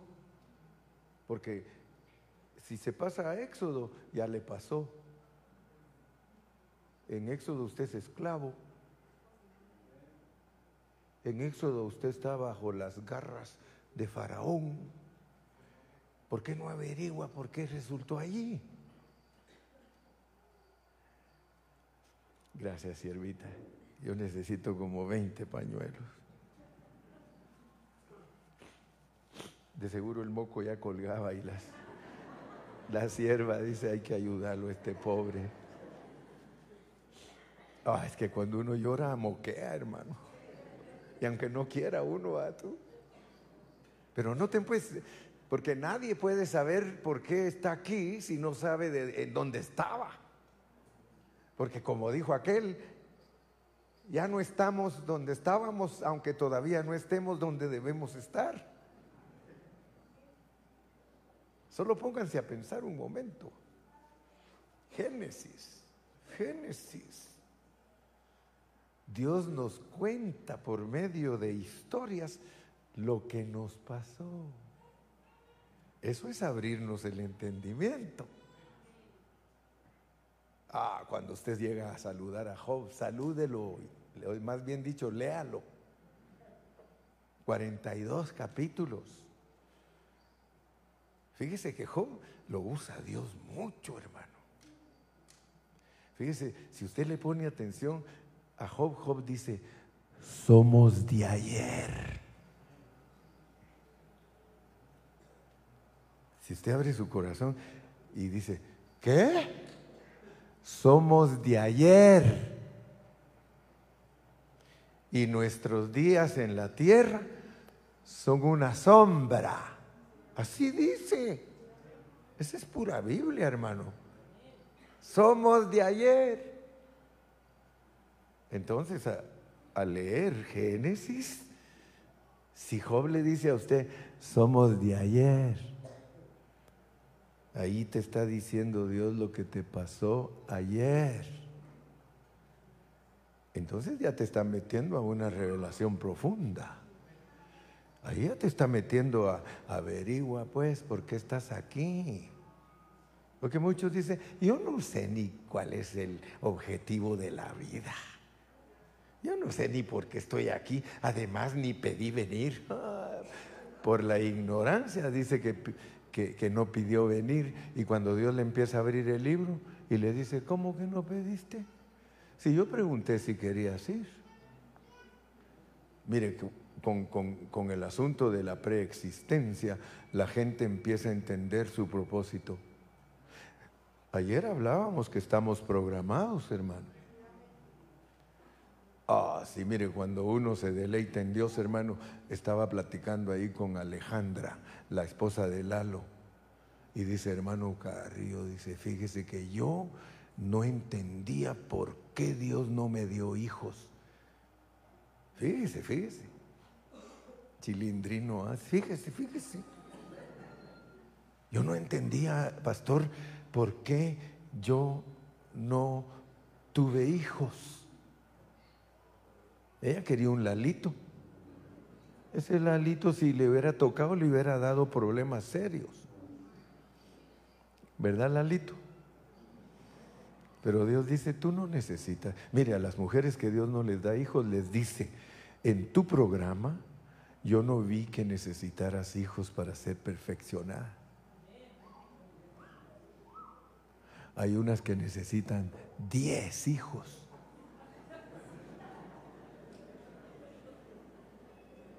¿Estás agarrando la onda? Ay, yo no sé por qué me avergüenzo, ya llevo tres maridos. Hay mujeres que Dios no les da marido. Y si se los da un ratito para que vean la, la gota amarga. Pero ya de repente dice, ya no. Y algunas solo son casadas unos dos años, tres años. Y el Señor dice, tú no necesitas marido para que yo te transforme. Tú no necesitas hijos para que yo te transforme. Yo hice un programa y mi programa es, te iba a probar, te mandé un marido ahí que va a durar contigo dos años, pero yo te lo voy a quitar. Porque tú no necesitas a ese diablo. No lo necesitas. Yo sé cómo se hace el trabajo bien en ti, confía en mí. Entonces, mire, cuando Dios le abre a uno los ojos, entonces uno va entendiendo. ¿Sí? Uno va entendiendo los planes de Dios. Y en vez de ser sentido, ay, ¿por qué se murió mi marido? ¿Por qué me quedé sola? ¿Sí? Señor te va a decir, porque yo en tu programa, de aquí en adelante, tú tenías que salir sola adelante. Y así solita es como te puedo perfeccionar, porque nunca te pude perfeccionar en la estación de que estabas acompañada. Hmm. Algunos que están aquí en su programa se pelearon con su mujer y tuvieron que ir a sufrir dos años, un año afuera del hogar y de repente los dos, ¿sabes qué vieja? No me hallo solo. Y la excusa, es que mis hijos me hacen falta. Cuentero. Lo que le hace falta es la vieja. Pero es cuentero, ¿no? Político. Dice, vieras cómo me hacen falta mis. Si le hicieran falta cuando estuvo con ella, los hubiera cuidado bien. ¿Sí o no? Señor te da Génesis, hermano. Y con ese Génesis te abre el entendimiento y te dice, esto te pasó a ti. Y te empieza a declarar, tú fuiste criada como mi esposa. Iglesia, Tú fuiste creada como mi esposa. Cuando yo me autocrié, porque Cristo se da ese lujo. Cristo se da el lujo, mire hermano. Él es Dios. Fíjese que un día se le antojó aparecer en, en el panorama, en el drama, como Cristo. Estamos hablando de nuestro Dios. Nuestro Dios en su corazón dijo un día, yo me voy a hacer hombre. Porque yo soy espíritu, a mí no me pueden ver. A mí no me pueden ver, pero yo los miro a todos. Porque yo soy espíritu. Pero mi plan es que me voy a hacer hombre. Porque mi plan es un plan eh, maravillosísimo. Yo tengo un plan con toda mi sabiduría. Y él no dijo me voy a hacer mi vieja, él dijo me voy a hacer mi nueva. Porque solo nosotros lo somos los que andamos ahí que mi vieja y que mi vieja. Y él, como tiene todo el poder, hermano, ahí en la Biblia está registrado, hermanos. Él dijo, sea la luz. Fíjese pues, cuando él dijo, sea la luz, si usted cree que está diciendo que sea esta luz, que sea la luz del sol, usted está muy limitado. Usted es un evangeliquito. Pero si usted quiere ser un cristiano, un evangélico, usted, usted entiende que cuando Él dijo sea la luz, se está autocriando Él. Por eso cuando Él vino aquí a la tierra dijo, yo soy la luz. ¿De que qué? ¿Qué dices? Yo soy la luz. Ah, mire, Él es la luz. En la boca de los que maman, perfecciona la alabanza. Yo dije, yo, soy la luz y él, la luz. Aleluya. Yo soy la luz. Pero lo más tremendo, ya se le pegó, hermano. Lo más tremendo, que él dijo, ustedes son la luz. Ejercite su espíritu, ejercite su espíritu. Cuando él se autocreó, ¿qué hizo? No se creó solo. Por eso cuando usted lee la foto, cuando lee la foto, Eva venía adentro de Adán. Ay, mi costilla. Eva venía adentro de él. ¿Por qué? Porque Jesús dijo, sea la luz. Y fue la luz. Y luego dijo, y ustedes son la luz, porque yo me autocrié corporativo. Yo no me crié como individuo. No es bueno que el hombre esté solo.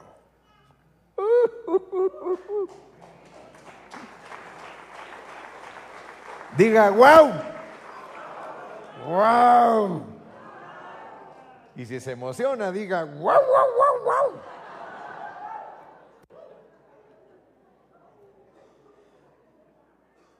¿Con qué razón Dios nos habla? ¿Con qué razón Dios nos habla? Dice, están haciendo bien las cosas. Aunque no nos entiendan.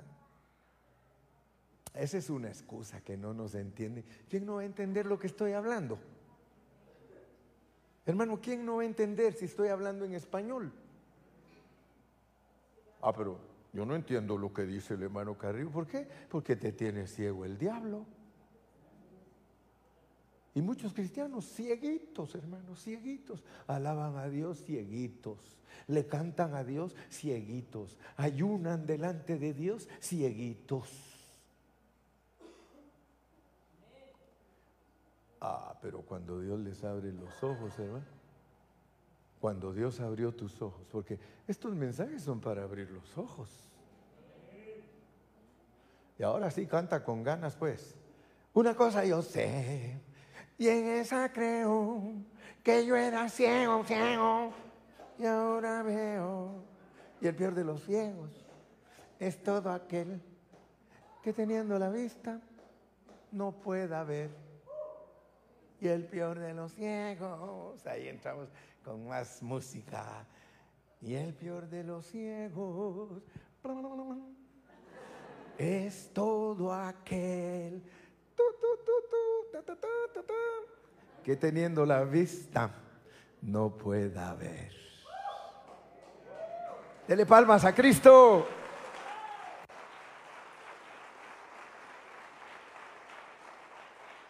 Te aseguro que con solo este poquitito que te he dado, al abrir ahora la Biblia, vas a decir, solo lee Génesis, pero con las pistas que te estoy dando, con las claves que te estoy dando, lee Génesis. Y vas a descubrir cuál fue nuestro pecado. Imagínate, ahí está escrito. ¿Cuál fue el pecado del hombre antes de que lo pusieran en esta tierra? Aquí en esta tierra ya venimos dañados. Si no, el mundo no fuera como es. Si nosotros no hubiéramos caído en la eternidad pasada, ¿cómo fuera México? El cielo. Pero nos mandaron a nosotros. Así que no te quejes. No te quejes porque a veces decimos gobiernos corruptos. ¿Y tú qué? Si nosotros somos los corruptos que mandaron aquí. Lo que pasa es que agarramos la onda por una razón. Nosotros agarramos la onda porque Él habló con nosotros antes de venirnos. Él, nos haber dicho, ¿ya vieron lo que hicieron? Ustedes la regaron. Yo me autocrié junto con ustedes. La cabeza gloriosa, el cuerpo glorioso. Pero como siempre le andan haciendo caso a ese chamuco, siempre ahí le ponen atención, los engañó. ¿Acaso no está escrito pues? Ahora ya sabemos pues, ahora ya sabemos, no nos creamos muy buenos. A nosotros nos engañaron, a él no. Por eso cuando ponen a Adán dice, y Adán no pecó, sino la vieja. La iglesia. La iglesia le falló. Pero vengan todos y quiero quiero hablar con ustedes. Es un plan con maña.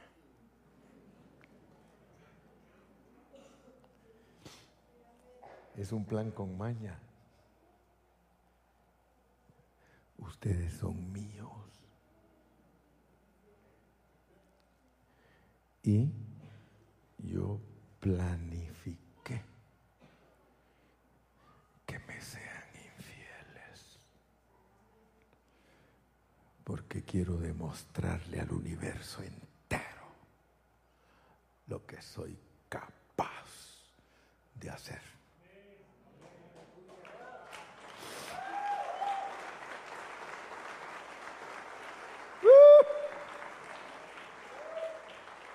De todos los cantos que cantaron, el que me gusta es el último. Ese canto sí es bíblico. Ese se mandaron los chavos. Ese sí es bíblico. Solo analícenlo, analícenlo. Eso se los inspiró Dios. Ese es un comercial, porque estamos, no, no se me olvida dónde voy. Soy loco, pero no tanto. Escrito Job, somos de ayer. Quiero contarles que yo no sabía, yo no entendía. Así no se habla Job. Yo no entendía. Quiero aquí entre nos que ustedes sepan que yo hablaba, pero no sabía lo que decía. Fíjense, le está hablando a todos los cristianos que no han llegado donde dijo Julio, porque Julio solo se me acerca y me dice, ¿acaso hay otro grado? Así se me hace, ¿acaso hay otro grado, hermano Carriba? Ah, le digo, tú ya sabes que hay un montón de grados. Si la palabra de Dios tiene plenitud de interpretación, la palabra de Dios es capaz de mantenernos con la boca abierta, hermano.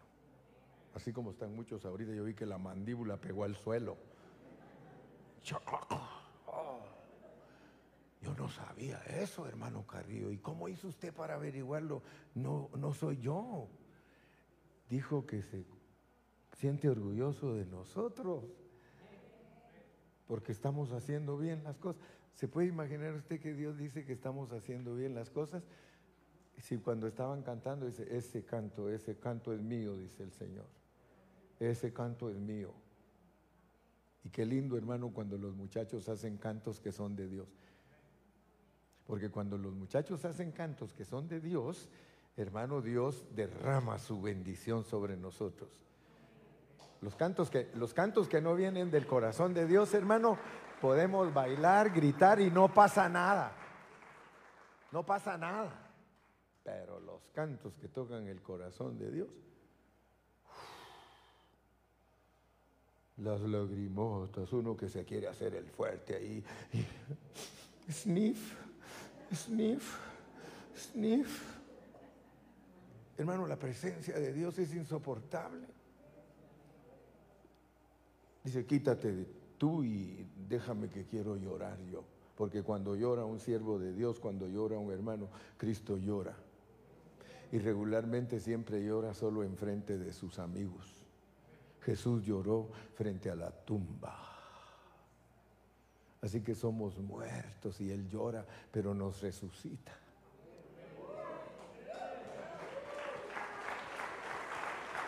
Uh. Regresemos. Génesis.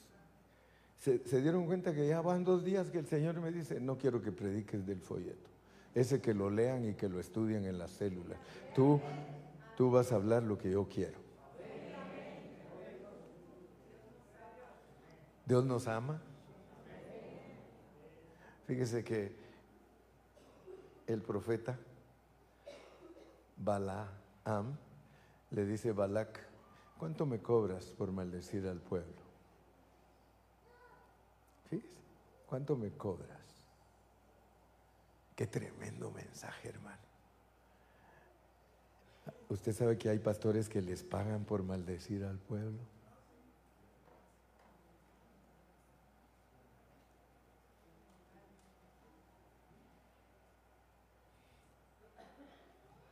Diezmos, ofrendas y maldicen al pueblo.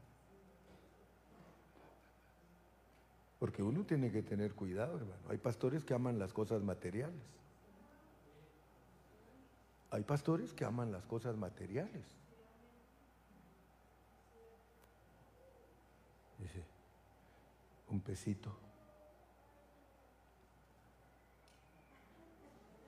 Me lo regalaron, pero yo no estoy, yo no estoy por eso.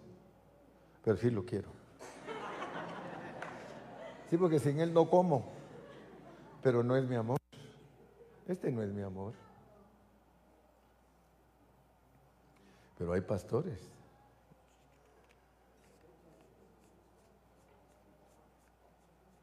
Maldicen al pueblo.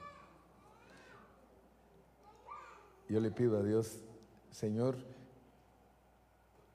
no permitas que yo maldiga al pueblo. Y por eso cada vez que vengo aquí, tal vez vengo con amor al billete, porque uno es débil. Pero el Señor me hace hablar lo que Él quiere que ustedes oigan. Pero hay, lugares, hermano, que va el hermano Carrillo y ahí no quieren oír la voz de Dios, hermano. Ahí quieren oír lo que los complace. Y cuando algún siervo sube y predica lo que no les complace, me caes mal, me caes gordo.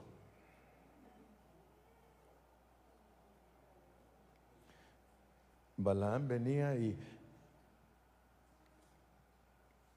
quería hablar cosas para que el pesito le llegara y Dios lo hacía decir, benditas las tiendas de Jacob, benditas las tiendas de Jacob.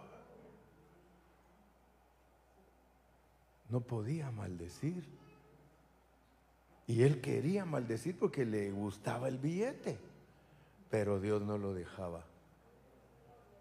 Y fíjese, dice las tiendas de Jacob, no dice las tiendas de Israel. Las tiendas de Jacob quiere decir que aunque los hermanos todavía no hayan sido transformados, no hay que maldecirlos, hay que bendecirlos. ¿Sí? Jacob ya cuando estaba viejito aprendió, hermano, a bendecir a todos. Y todo el que se le acercaba, te bendigo, te bendigo, te bendigo, te bendigo. Y hasta algunos creen que se le chispoteó porque dijo, te bendigo, faraón, bendijo hasta el diablo. Imagínense. Mire, cuando, cuando usted llega a la altura de bendecir al diablo, ay hermano Carrillo, por eso es que yo digo que usted está torcido, ¿ya ve? No, no está diciendo que usted le, desea al diablo cosas buenas, no. Está diciendo que usted ya no habla mal de él porque ya entendió que él es una herramienta de Dios para pulirlo a usted. Entonces usted dice, apártate de mí, Satanás. Y tú crees que yo te voy a dar crédito. Esa es la manera correcta. ¿Tú crees que yo te voy a dar crédito, Satanás? No, Jehová dio, Jehová quitó. Ah, que te usa a ti para que me quites, ya me di cuenta. Pero no eres tú, porque tú no puedes mover ni un dedo en contra mía. Además, quiero que sepas, no sé si está ahí, no sé quién está después de... A lo mejor algún hermanito está sentado ahí apártate de mí, Satanás. No, las cocineras están hasta allá. ¿Quién está ahí? Naiden. Así que con confianza dice, ¿y tú crees, Satanás, puerco, cochino, tú crees que no me han abierto ya los ojos para ver lo que tú eres? Al principio, dice Job, al principio yo no sabía cómo estaba la cosa porque en mis primeros dos capítulos se registra que tú tienes acceso al trono. Y yo ni lo sabía. Allá, yo no sabía que tú me acusabas allá y que decías que yo amaba al dueño y creador y señor por lo que me daba. Esa era tu, ese era tu pensamiento. Y aunque Dios te usó para que me quitaras mi casa, mi dinero, mis hijos. Dice, la orden no es nata en ti, esa nació en el trono. ¿Estás dispuesto a obedecer a ese trono? Porque las órdenes de ese trono, hermano, no van, no son muy compatibles con tu manera de pensar. Y por eso él clarito dice al final del libro, de oídas te había oído, pero hoy mis ojos te ven.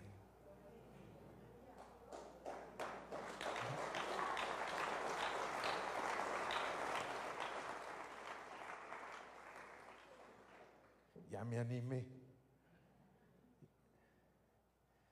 Génesis, escrito. Adán, Eva, el diablo. ¿Sí o no? Adán, Eva, el diablo, un huerto, muchos árboles, porque yo quiero que ustedes ejercítense pues, porque ahí no está solo el diablo, hay árboles y de todos pueden comer, de todos pueden comer. Solo tenemos prohibido no comer de uno, pero de todos los árboles podemos comer. Ahora fíjense pues, porque muchos cristianos no entienden la Biblia porque no saben que Génesis es una sombra para entender asuntos espirituales. Si nosotros queremos entrar a la esfera espiritual, nosotros tenemos que leer Génesis y entender que es una sombra de una realidad, para atrás y para adelante, para atrás y para adelante. Sombra, sombra, realidad, sombra, realidad. ¿Cuál fue el pecado entonces de nosotros?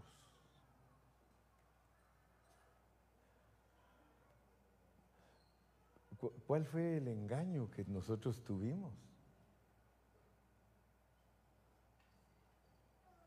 Si uno sigue leyendo y al llegar a Génesis 6, ahí te declara cuál es el pecado del hombre. Meterse con ángeles. Meterse con ángeles. No con la muchacha ángeles.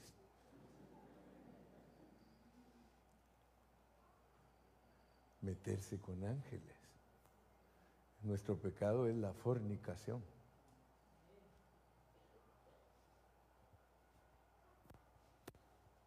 Dijo un hermano que, uluru. ¿Por qué somos fornicarios los hombres? Porque no nos han curado todavía a lo que nos mandaron a curarnos aquí. ¿Quieren hablar con nosotros? El jefe de producción dice que están haciendo bien las cosas.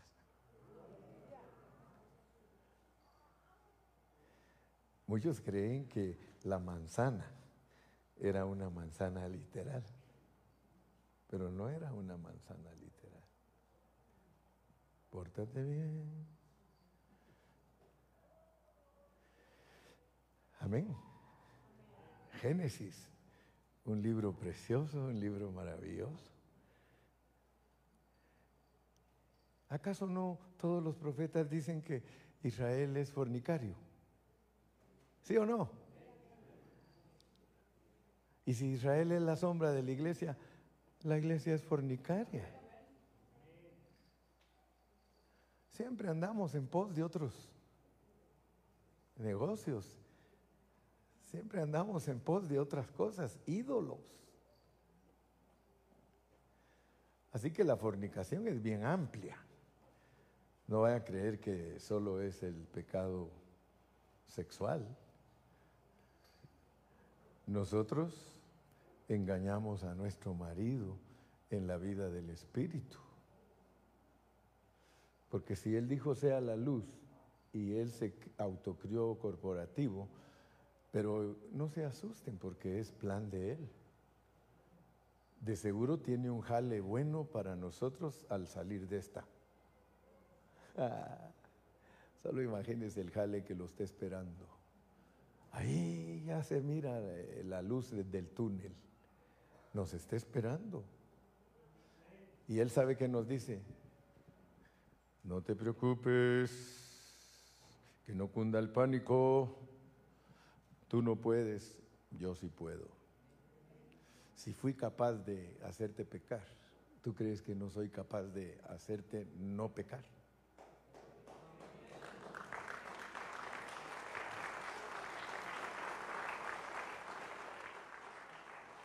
Soy capaz, soy capaz.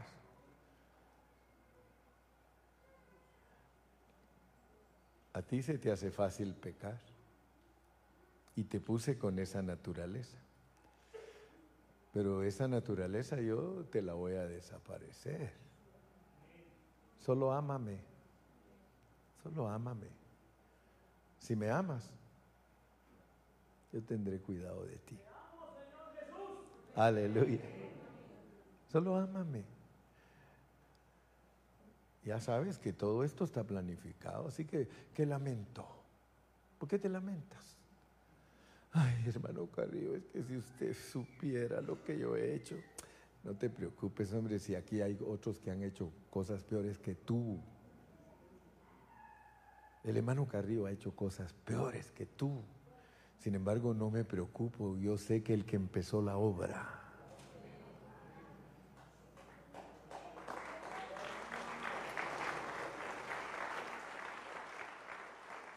Por eso es que no nos podemos juzgar. Si alguien me juzga a mí, imagínese, el Señor le va a decir, ¿y tú qué? ¿Y tú qué te crees? ¿Tú vas a juzgar al hermano Carrillo? Yo te voy a juzgar a ti. Porque aquí entre nos, yo, te he hecho a ti que hagas cosas peores que él. Así que amándolo, amándolo, llévatelo a comer tacos, prepárale una buena comida. Ah, no, si ahí en la Biblia está, hermano, a los profetas, ¿se acuerdan de aquella señora que ahí venía Eliseo? Hay que prepararle comida. Mire qué lindo. Mana Ari me dice, ¿cómo está el estomaguito? A lo mejor le echó venenito, pero...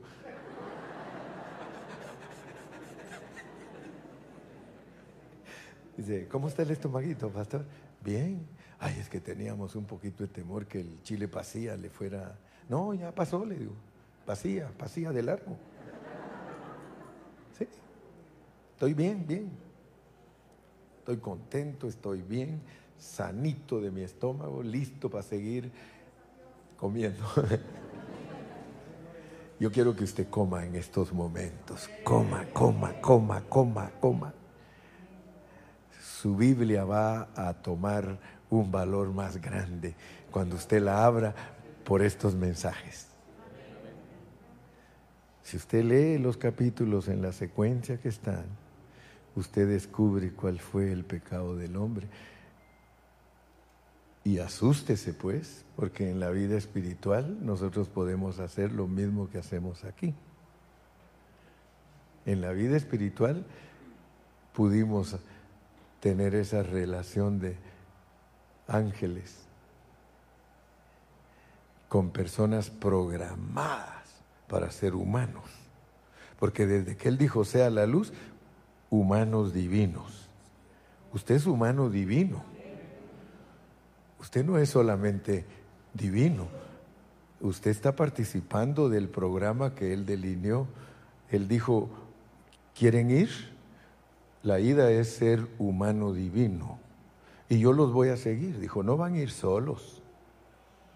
Es más, dice, yo voy a ir primero, allá los voy a estar esperando, porque cuando nosotros venimos aquí ya estaba Cristo aquí. Ya estaba Él aquí, dice el salmista, dice, Señor, siempre has sido delante de mí. Entonces cuando tú llegaste aquí, hermano, ya te estaban esperando. El Señor no es como Leodán. Leodán dice, tú llegaste a mí cuando yo no esperaba. El Señor si hiciera la canción de Leodán diría, Tú llegaste a mí porque yo ya te esperaba. En cambio, él hizo, ah, tú llegaste a mí cuando yo menos me esperaba. Tú no eres casualidad. Así como al marido le llegó la mujer y a la mujer le llegó el marido, no fue casualidad, era parte de su programa. Y no se asusten las mujeres que Dios les manda a diablo. No se asusten. Si el Señor Jesús tenía a su diablo, Judas. Ahí estaba Judas y el Señor no se preocupaba de él. Él sabía que Judas era parte del programa. Si según el escritor Juan, dice que Juan escribió, eh, perdón, eh, Judas escribió su evangelio y Judas escribió ahí en su evangelio y dice él que Jesús le decía sonrientemente, no te vayas a olvidar que a ti te escogieron para que me entregues. Y cada vez que pasaba, dice Judas, que le apachaba el ojo. Acuérdate, tienes un llamado, tienes que entregarme. ¿Cuántos de ustedes tienen que entregarme a mí, digo yo? No, no hay Judas aquí, va. Génesis. Génesis.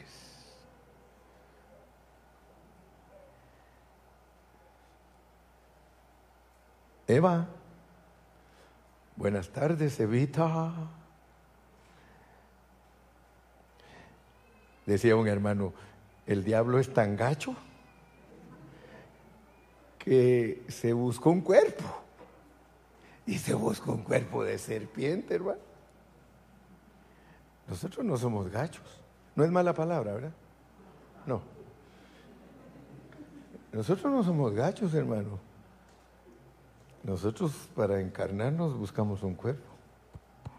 Y hay muchas que hasta dicen, este hermoso cuerpo. No, sí, hay mujeres que dicen, gracias Señor por este hermoso cuerpo que me diste. Sin nachas, pero bonito.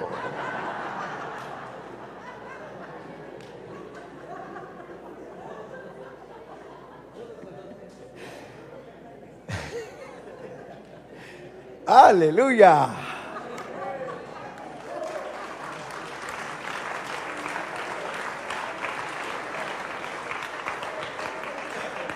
Bendito sea Dios. Bendito sea Dios. Yo a veces de mano le digo, Señor, aquí está tu chupadito. Sí, porque los hombres todos sin nachas, hermano. Y algunas mujeres sin nachas también.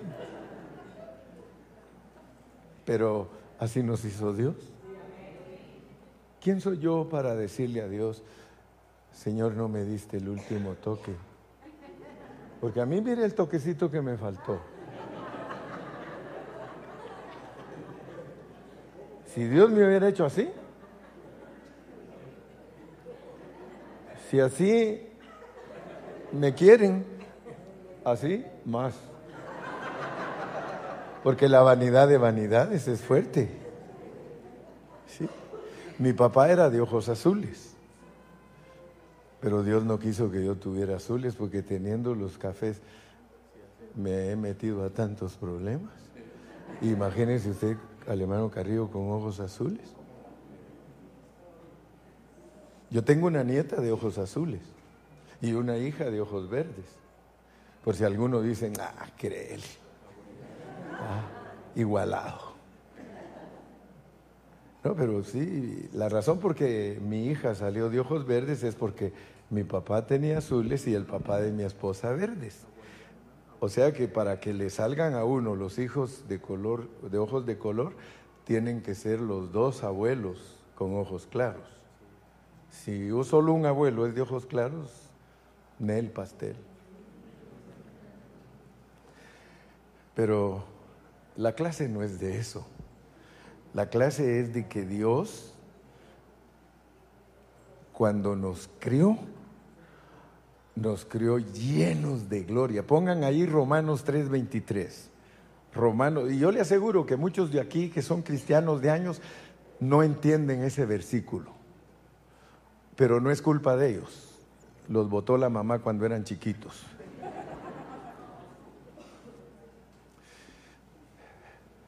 Por cuanto todos, por cuanto todos, dice que por cuanto Adán nosotros solo sabemos predicar, hermanos, es que nosotros heredamos de nuestro padre Adán el pecado y la Biblia dice otra cosa. Por cuanto todos pecaron, están destituidos de la gloria de Dios. Hermano, Dios no hace las cosas feas ni malas. Sea la luz Ahora usted va a entender cuando lee Juan 17 que Cristo antes de irse de aquí dice, Padre, tuyos eran. ¿En dónde fuiste del Padre?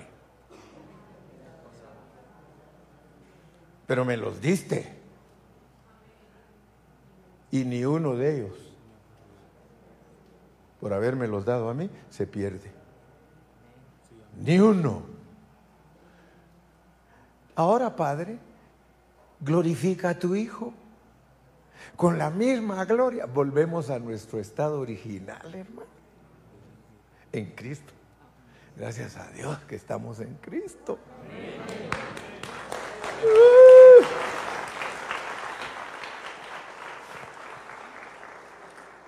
Por cuanto todos pecaron, están destituidos de la gloria de Dios. O sea que cuando nosotros caímos allá, no voy a creer que uno cayó. A todos nos chanfió el chamuco. A todos nos hizo creer que él tenía razón. Él llegaba y... Y nosotros, ¿de verdad? ¿De verdad? Fíjese que está escrito. Eva, Buenos días, Evita. Ah, sí, por ahí me quedé, va. Buenos días, Evita. ¿Cómo estás, Evita? Todo gacho, encuerpado en una serpiente. Pero era bien astuto el animal ese, por eso lo escogió. Y le dijo, buenas tardes, doña Eva. Qué bueno que no está su marido. Porque fíjese que hace tiempos que yo quería hablar con usted.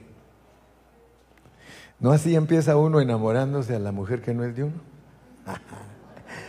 Buenas tardes, doña Evita. Qué bueno que no está su marido. Anda de viaje, ¿verdad?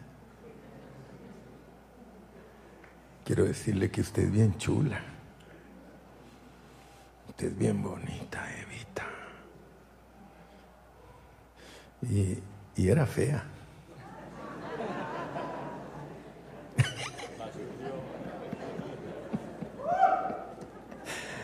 Pero él la chulió.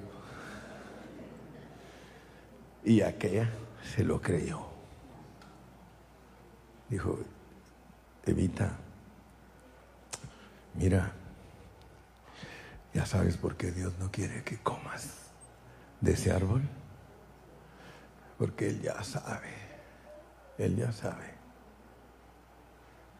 que el día que comas de ese árbol vas a ser igualita a Él. Y Él es egoísta. Él no quiere compartir su gloria con ninguno. Pero por eso es que te prohíbe para que no llegues a ser igual a Él. Come, come de ese fruto. Y viene Eva y vamos, pues, para adentro. Y después que se lo comió, que se dio cuenta,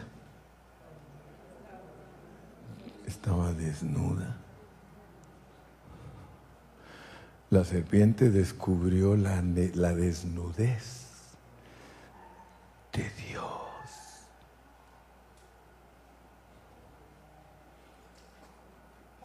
¿No dice así la, la, Biblia que la desnudez de nosotros los hombres es nuestra esposa? Entonces, ¿qué hizo el diablo? Si, si yo me meto con una mujer que no es mi esposa, yo descubrí la desnudez del esposo de ella. Entonces ahora ya sabe qué hiciste, pues. Tu, tu, pecado y el mío es que fornicamos y nos metimos con un ángel. Gracias a Dios, hermano, que Dios cerró nuestra matriz. Pero en otros no la cerró, en los ángeles caídos no la cerró. Ellos, como no aceptaron el plan de Dios, se pusieron a ser hijos y por eso el mundo está como está, porque no, no vayan a creer ustedes que todos los hombres son iguales. Aquí hay hasta hijos del diablo en el mundo. Aquí no hoy no vinieron. Aquí están los puros hijos de Dios. Pero ¿verdad que sí les estoy despertando su, su espíritu como para que se ejerciten? Son 10 dólares por cada uno. Gloria a Dios, algo rico de aquí va. Y no que no le tienes amor al dinero, Carrillo. No, no, no, no es, eso es una broma, gracias a Dios. Yo le doy gracias a Dios porque yo ya sé que el día que me vaya de esta tierra no me puedo llevar nada, pero sí me puedo llevar algo. Y es que con el dinero que Él me da ayudo a los pobres. Todo lo que ustedes me regalan, yo soy igual que mi mamá. Yo le mandaba dinero a mi mamá y ella se lo regalaba a los vecinos y a los nietos. Ah, porque en los nietos es en los que más se gasta. Y por eso es que los nietos, ahí viene mi abuelita, ahí viene mi abuelita, ahí viene mi abuelita. Sí, ¿qué me trajiste? ¿Qué me trajiste? Y ahí va la abuelita, un muñequito, que un dulcito, que... Sí. Dele palmas al Señor.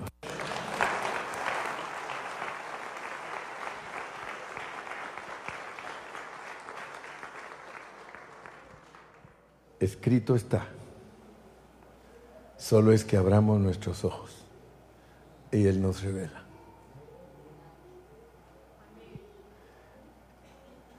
Hombres, hombres, Aquí estamos muchos hombres. Yo soy artista.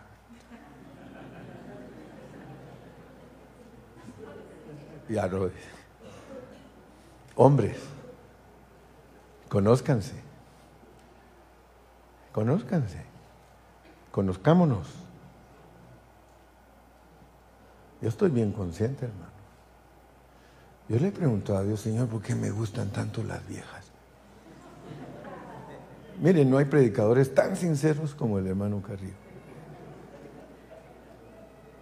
Es que las viejas son chulas.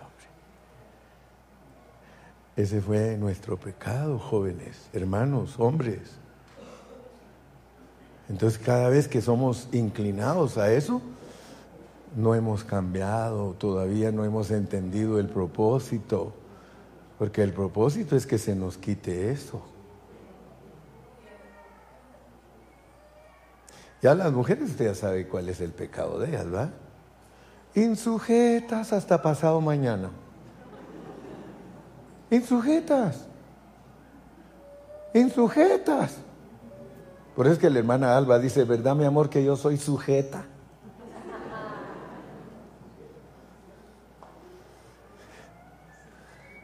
Conózcanos, conózcanse. ¿Cuál es el problema de nosotros todos los hombres?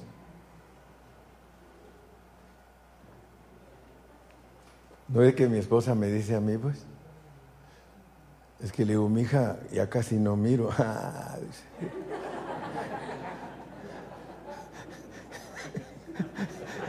Yo tengo una mujer de esposa súper sabia, súper sabia. Yo le he enseñado, porque el marido hace a la mujer. la mujer es ayuda idónea, pero la mujer es lo que usted hace. Si usted no tiene sabiduría, usted no produce una buena esposa.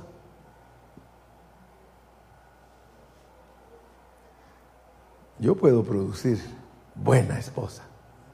La cuido, la apapacho, la mimo, la procuro, la amo, siga, siga. La adoro. La presumo. Está bueno, ¿verdad? Y mi esposa es linda, hermano, porque ella me dice, yo a ti te admiro mucho, Gilberto. Desde que yo me casé contigo, yo me casé porque yo te admiraba. Porque siempre he sido o pastor o payaso. Y ella dice, yo te admiro, Gilberto. Es que Dios te ha dotado a ti con algo que bendice a la gente. Y por eso debieron que le digo, yo no miro, mi hijita casi no miro. dice, hasta de más miras.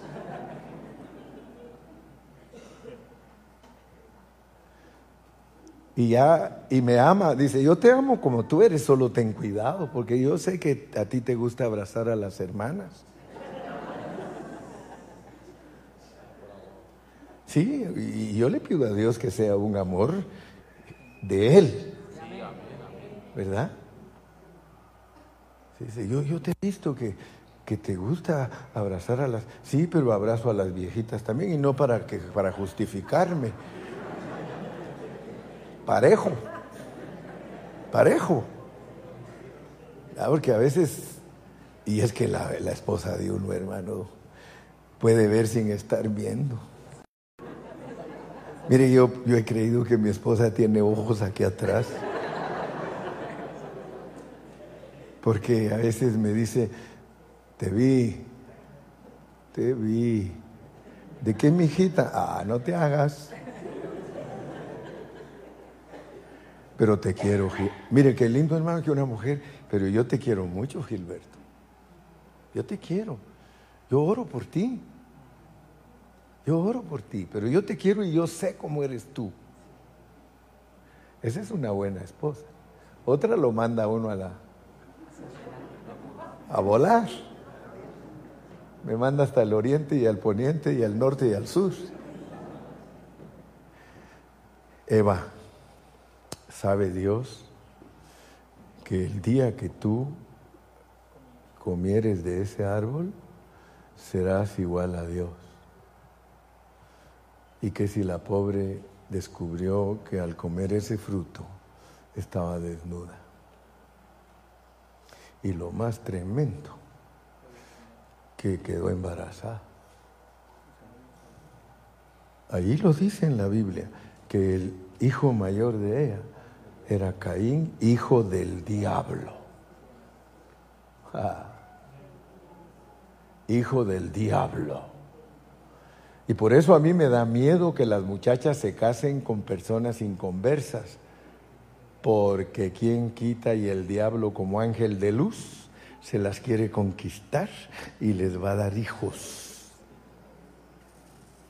Puros caíncitos. Por eso yo no conozco a ningún hermano que se llame Caín.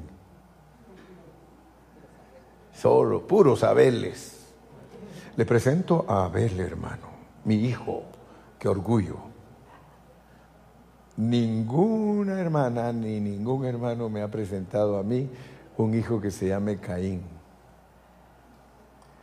Lo único que sí supe fue que en un ejido bien escondido por allá por la sierra, había un campesino que empezó a leer la Biblia y dijo, qué bonitos nombres hay en la Biblia, dijo. Y le puso un nombre que encontró en la Biblia a su hijo. Y fue grande el susto que llevaron los misioneros que por, primer, por primera vez llegaron allí. No saben ni cómo le, le llegó la Biblia a él, pero cuando llegó, sí, cuando llegó allí, eh, le dice el misionero, ¿y solo tú vives aquí? No, aquí vive mi esposa y mi hijo. Sí, oh, y dice, preséntanos y ya lo llamó. Belcebucito. Le gustó ese nombre en la Biblia y le puso Belcebú. Y el misionero se rascó la cabeza, híjole, le puso Belcebú. Es importante que entendamos el fruto que resulta de ese embarazo. Y a mí me asusta, les digo, por una razón, porque eso quiere decir que usted, que es una pareja, aunque usted sea cristiano, si no tiene cuidado, usted puede traer hijos del diablo y también hijos de Dios, porque tanto Caín como Abel nacieron del mismo vaso. Yo sé que ahorita las hermanas pensaron, híjole, si el Saúl que tengo es un diablo. Híjole, si el Rafaelito que tengo... No, no, tus hijos, si tú de verdad se los diste a Dios desde que nacieron, el Señor solo está trabajando con ellos. A veces van a parecer que son caínes, pero tú dices, no Señor, no Señor, mi hijo es tuyo, mi hijo es tuyo. Y yo tengo fe que eres capaz de convertir hasta el diablo. A mí me ha usado Dios para darle a la iglesia secretos que muchos ni siquiera son capaces de llevar. Dios me ha hecho hablar por medio de estos labios de cosas que ni siquiera son capaces los hermanos de poder sobrellevarlas, pero yo le doy gracias a Dios porque Cristo mismo le dijo a sus discípulos, no les voy a decir esto, lo voy a dejar hasta allí porque ustedes todavía no son capaces de llevar estas cosas. Pero cuando uno estudia la soberanía de Dios, hermano, se queda con la boca abierta. Y uno hay cosas que no entiende. Sinceramente, no las entiende. Y uno dice, Señor, ayúdame porque esto no lo sé digerir. Sí lo ingiero, pero no lo digiero, mucho menos lo asimilo. Todo un nutricionista, ¿verdad? Porque hay cosas que sí las ingerimos, pero no las digerimos. Mucho menos las vamos a asimilar. Aquí está el doctor, dice, nutricionista, hermano Carrillo. Mi doctor, aquí está mi doctorcito Gesiel. Noten pues que hay cosas que no se las voy a decir ahorita porque no son capaces de llevarlas. Yo sé que algunos sí, sí, díganosla y después andan ahí todos tartamudeando. Dios nos muestra por medio de su palabra todo nuestro pasado. Ahora que ya sabemos dónde estábamos, podemos entender dónde estamos. Nadie que no sabe dónde estaba es capaz de entender dónde está. Parece filosofía.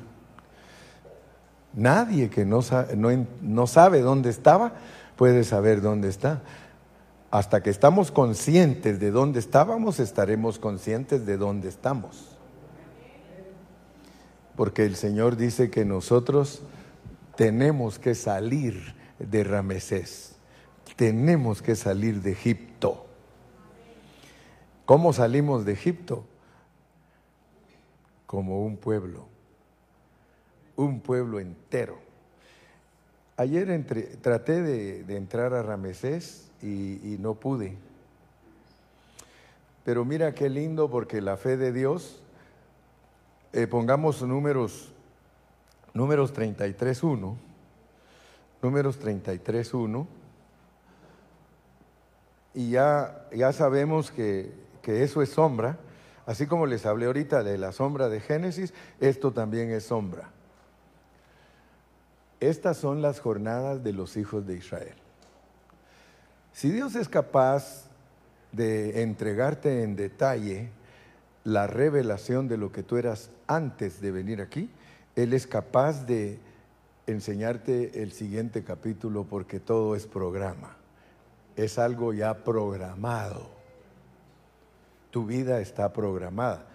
Si desde allá vienes programado, tienes que entender que aquí estás programado. Allá te programaron para ser la esposa de Cristo y que cayeras. Ahora hay que ver aquí, ahora, cómo se lleva a cabo el programa de aquí, porque el programa de aquí es tan precioso y que es la misma palabra que se usa para entender que allá estábamos en esa condición y la misma palabra se usa para abrirnos los ojos y ver lo que Él quiere lograr ahorita. Eso es tremendo, hermano. ¿Cómo es posible que la misma palabra sirva para hablar de los dos lados. Allá ya sabemos pues cómo fue el asunto, qué nos pasó, etcétera, etcétera. Ahora dice, ahora que están aquí, quiero que sepan que la vida de ustedes está programada en jornadas. Tu vida tiene 42 jornadas durante los 80 años que Dios te va a dar para vivir aquí, tiene 42 jornadas. La primera es mostrarte que tienes que salir de Egipto. Gracias a Dios ya saliste. Egipto es el mundo.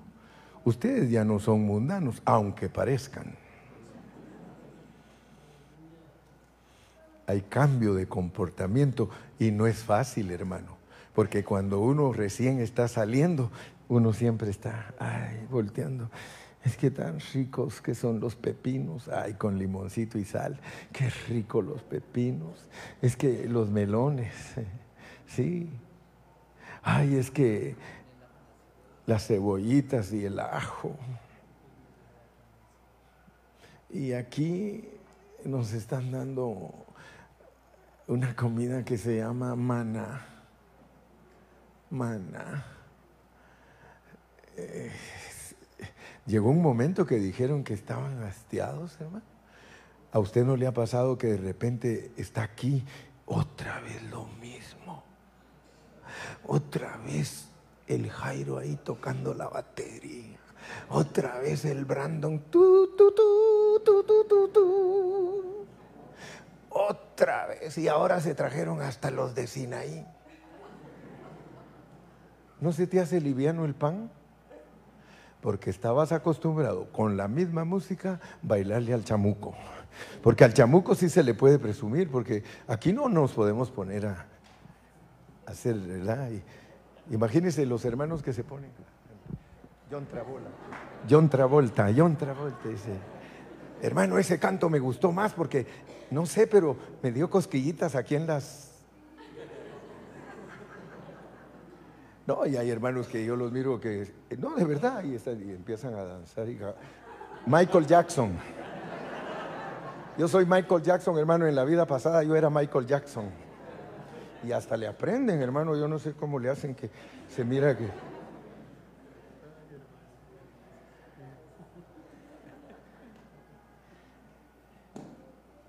Dios está aquí con nosotros. Y Él nos dice por medio de su palabra, salieron de Egipto y nos vio al salir del mundo. Él no nos vio como por dioseros o como, o como gente fracasada, ¿eh? mis ejércitos. Yo le digo a los hermanos, hermanos, piensen, piensen por qué el libro de números se llama números se llama números. Por favor, piensen, la revelación que nos da ese libro. Cuando Dios le dijo a Moisés, escribe esto, Moisés escribió el libro de números. Porque cuando uno va a planificar algo, tiene que hacer números. Entonces Dios hizo sus números. Él dice, me voy a sentar, cuento con Edgar, cuento con Ángel, cuento con Uriel, ya llevo tres. Está haciendo números.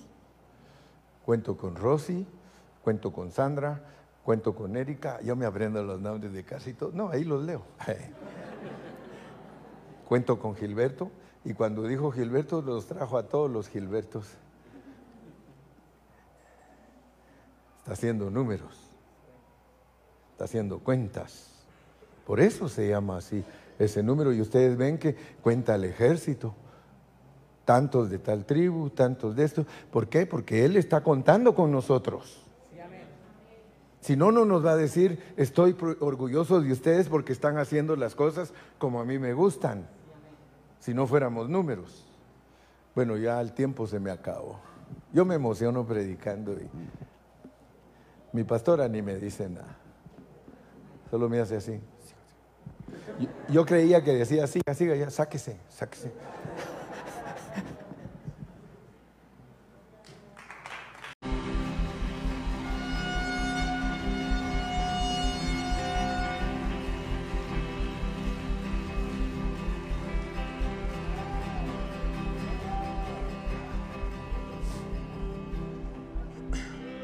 Cuando, cuando papá te habla, es imposible no quebrarse.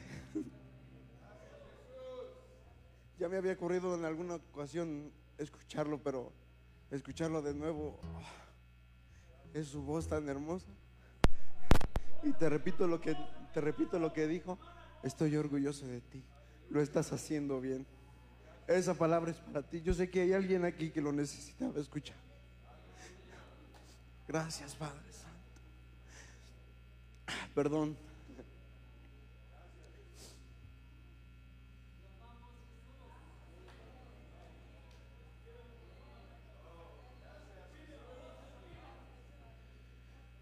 Queremos darles la bienvenida de nuevo. Disculpen, pero no es algo que se pueda controlar. Les damos muchas gracias por estar aquí. Le damos gracias a Dios que nos permite vida para estar aquí juntos como hermanos. Somos familia. ¿Y qué te parece si no nada más saludas a la persona que está al lado? Dale un abrazo. Hoy es el último día que vamos a estar todos juntos, pero es un tiempo para disfrutar es un tiempo para disfrutar, es un tiempo para bendecir a las personas que están a nuestro alrededor. Y yo sé que papá toca nuestros corazones. Y papá está viendo también el esfuerzo que pones, la humildad que tienes. Y damos gracias a Dios porque nos tiene en consideración siempre. Y también te damos la bienvenida a ti. Muchas gracias. A ti que nos estás viendo en transmisión, bienvenido, bienvenida, qué bueno que estás aquí, estás en casa. Somos una iglesia que disfruta a Cristo y anhelamos siempre escuchar su voz. Para eso venimos, para escuchar su voz. Bienvenido a ti, nos da mucho gusto tenerte aquí con nosotros.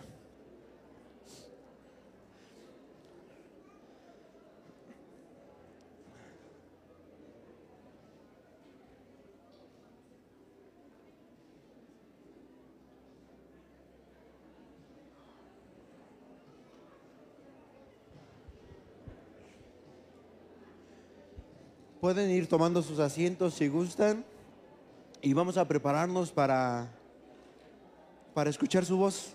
Amén. ¿Cuántos están listos para escuchar su voz? ¿Estás listo? A ver, ¿estás listo para escuchar su voz? Amén. Entonces no nos vamos a tardar más, mi hermano Carrillo. Bienvenido. Nos encanta tenerlo como siempre. Ya lo he dicho muchas veces, pero es que es verdad.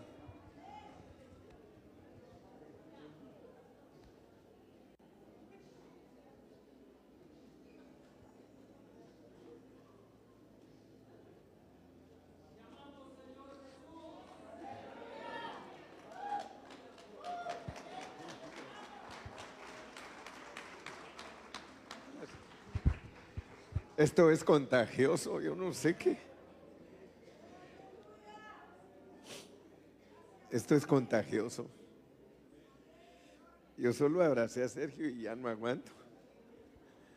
No cabe duda que, que Dios lo está ministrando. Dios está aquí.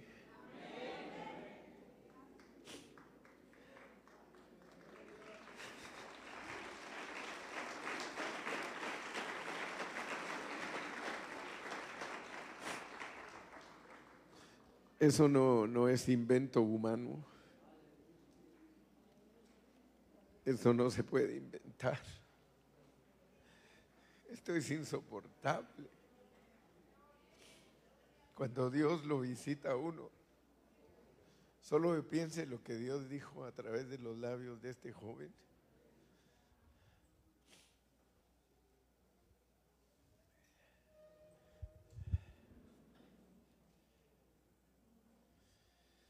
Estamos haciendo bien las cosas. Así nos está diciendo Dios.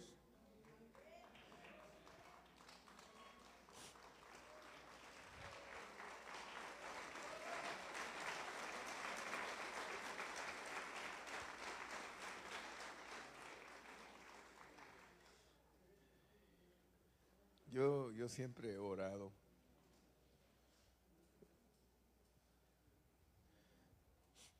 Dios nos ha bendecido, hermanos, y Dios me ha hecho a mí escribir tantas cosas. Dios me ha puesto a mí a escribir, a escribir, a escribir.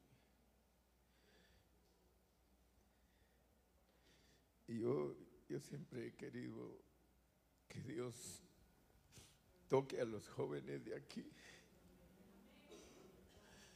Porque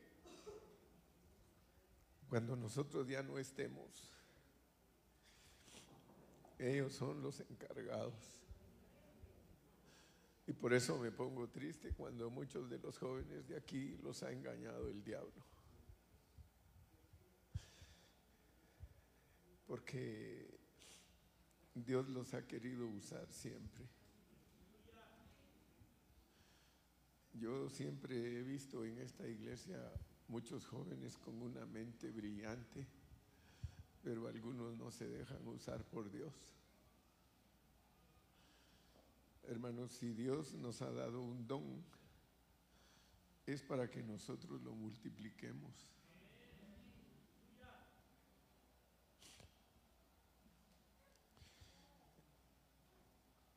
Dice Agustín, me dice, hermano Carrillo,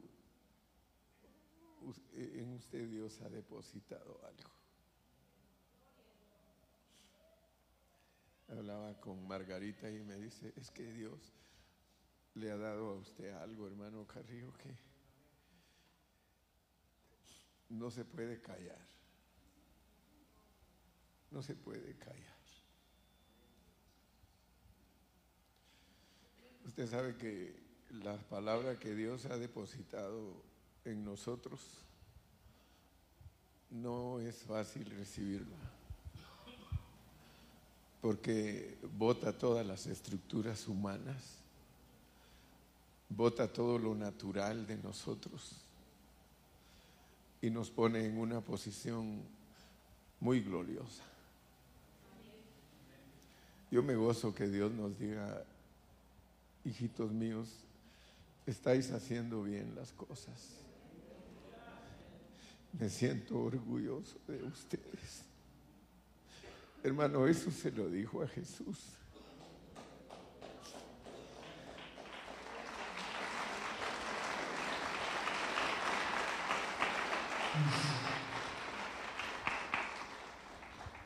Dios le dijo a Jesús, este es mi Hijo amado, en el cual yo tengo complacencia. Hemos, hemos tocado el corazón de Dios. Con lo que hacemos hemos tocado el corazón de Dios.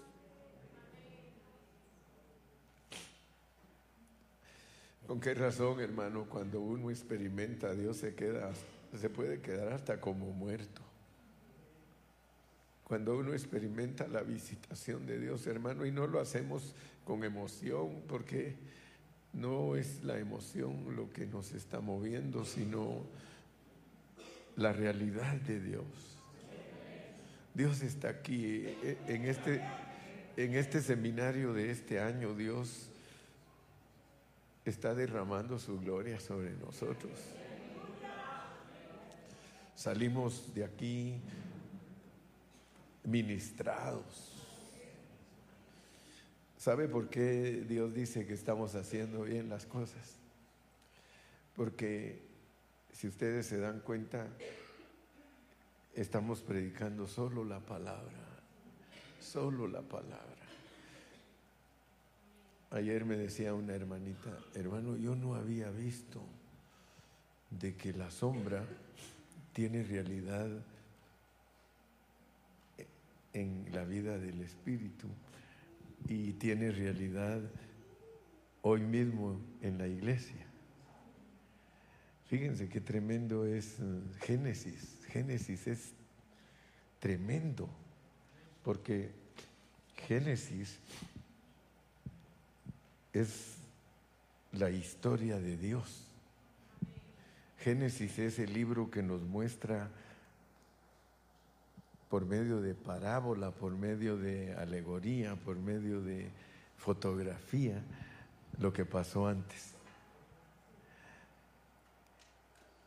Muchos cristianos leen la Biblia, hermano, pero debido a que sus líderes no tienen un corazón para Dios, les evitan a ellos ver. Yo me pongo delante de Dios y le digo, Dios mío, cuando yo me pare frente a tu pueblo, Señor, que yo les ayude, Señor, a que ellos puedan ver. Pero fíjese pues, Génesis, ahí nos escribe, nos escribe en el principio, creó Dios los cielos y la tierra y sigue desarrollando y de repente nos dice, que puso a Adán y Eva en el huerto del Edén y luego nos empieza a decir que una serpiente los engañó y luego nos empieza a decir que los ángeles caídos se metieron con las mujeres. Fíjese, fíjese. Y aparezco la chilindrina, fíjate, fíjate, fíjate.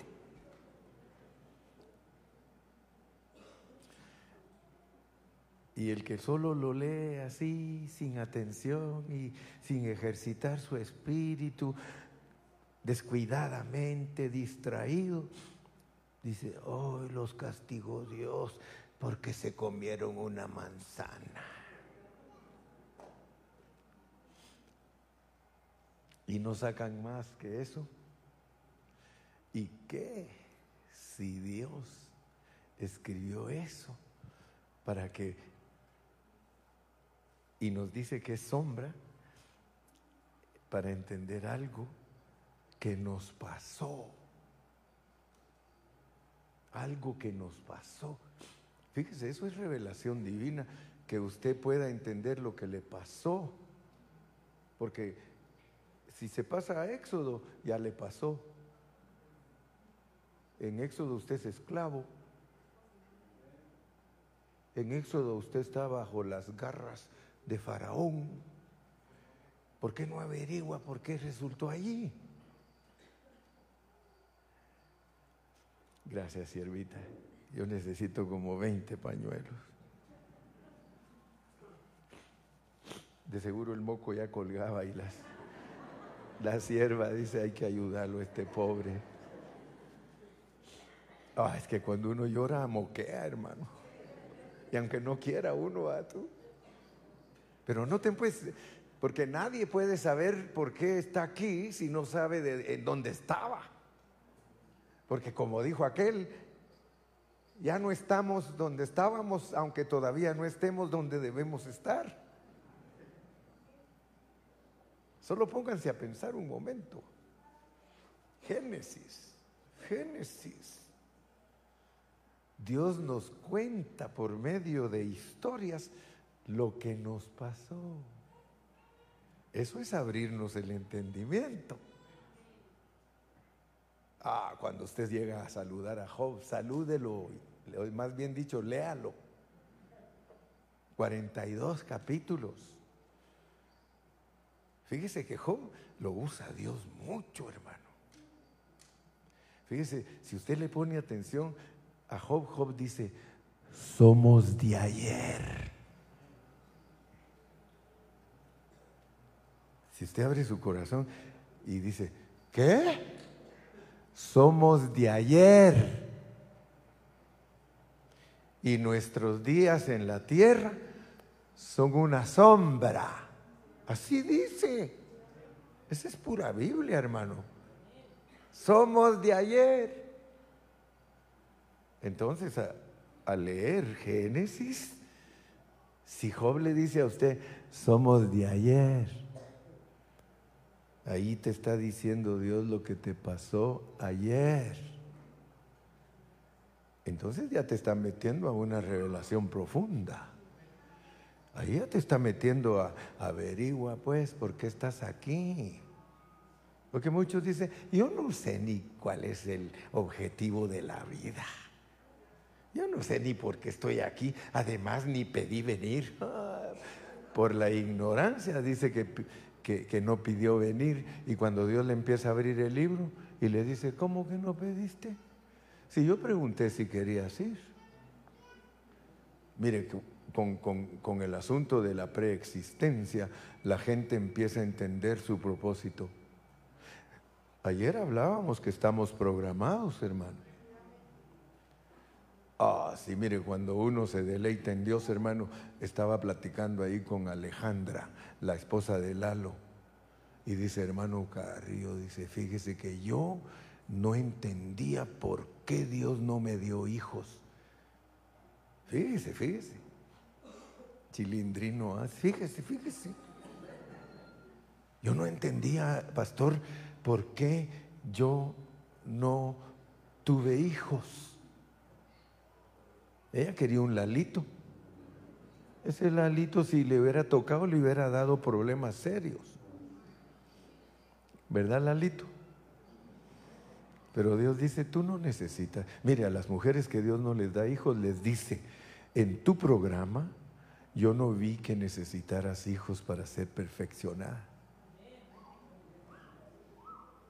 Hay unas que necesitan 10 hijos.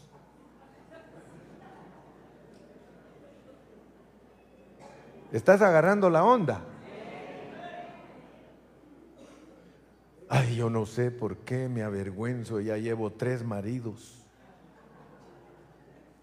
Hay mujeres que Dios no les da marido y si se los da un ratito para que vean la, la gota amarga.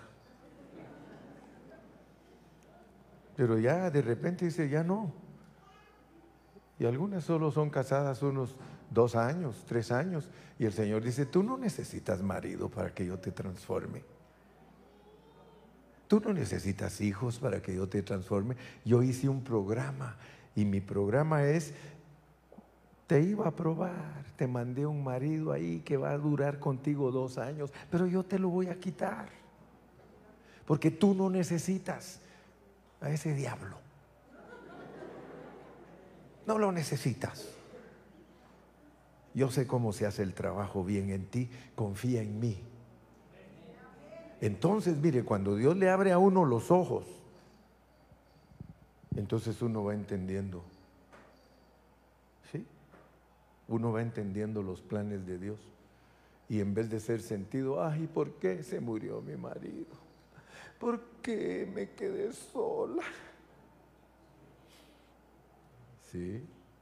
Señor te va a decir, porque yo en tu programa, de aquí en adelante, tú tenías que salir sola adelante.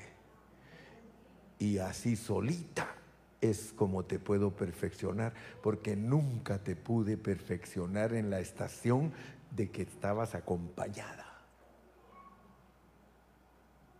Hmm. Algunos que están aquí en su programa se pelearon con su mujer y tuvieron que ir a sufrir dos años, un año afuera del hogar y de repente los dos, ¿sabes qué vieja? No me hallo solo. Y la excusa, es que mis hijos me hacen falta. Cuentero. Lo que le hace falta es la vieja. Pero es cuentero, ¿no? Político. Dice, vieras cómo me hacen falta. Si le hicieran falta cuando estuvo con ella, los hubiera cuidado bien. ¿Sí o no? Señor te da Génesis, hermano. Y con ese Génesis te abre el entendimiento y te dice, esto te pasó a ti. Y te empieza a declarar, tú fuiste criada como mi esposa. Iglesia, tú fuiste criada como mi esposa. Cuando yo me autocrié, porque Cristo se da ese lujo. Cristo se da el lujo, mire hermano, Él es Dios. Fíjese que un día se le antojó aparecer en, en el panorama, en el drama, como Cristo. Estamos hablando de nuestro Dios. Nuestro Dios en su corazón dijo un día, yo me voy a hacer hombre, porque yo soy espíritu, a mí no me pueden ver, a mí no me pueden ver, pero yo los miro a todos, porque yo soy espíritu, pero mi plan es que me voy a hacer hombre, porque mi plan es un plan eh, maravillosísimo, yo tengo un plan con toda mi sabiduría. Y él no dijo me voy a hacer mi vieja, él dijo me voy a hacer mi nueva. Porque solo nosotros lo somos los que andamos ahí que mi vieja y que mi vieja. Y él, como tiene todo el poder, hermano, ahí en la Biblia está registrado, hermanos. Él dijo, sea la luz. Fíjese pues, cuando él dijo, sea la luz, si usted cree que está diciendo que sea esta luz, que sea la luz del sol, usted está muy limitado. Usted es un evangeliquito. Pero si usted quiere ser un cristiano, un evangélico, usted, usted entiende que cuando Él dijo sea la luz, se está autocriando Él. Por eso cuando Él vino aquí a la tierra dijo, yo soy la luz. ¿De que qué? ¿Qué dices? Yo soy la luz. Ah, mire, Él es la luz. En la boca de los que maman, perfecciona la alabanza. Yo dije, yo, soy la luz y él, la luz. Aleluya. Yo soy la luz. Pero lo más tremendo, ya se le pegó, hermano. Lo más tremendo, que él dijo, ustedes son la luz. Ejercite su espíritu, ejercite su espíritu. Cuando él se autocreó, ¿qué hizo? No se creó solo. Por eso cuando usted lee la foto cuando lee la foto, Eva venía adentro de Adán. Ay, mi costilla. Eva venía adentro de él. ¿Por qué? Porque Jesús dijo, sea la luz. Y fue la luz. Y luego dijo, y ustedes son la luz, porque yo me autocrié corporativo. Yo no me crié como individuo. No es bueno que el hombre esté solo.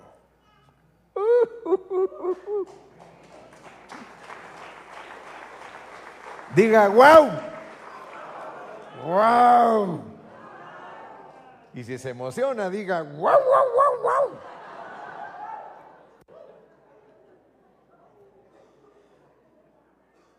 ¿Con qué razón Dios nos habla?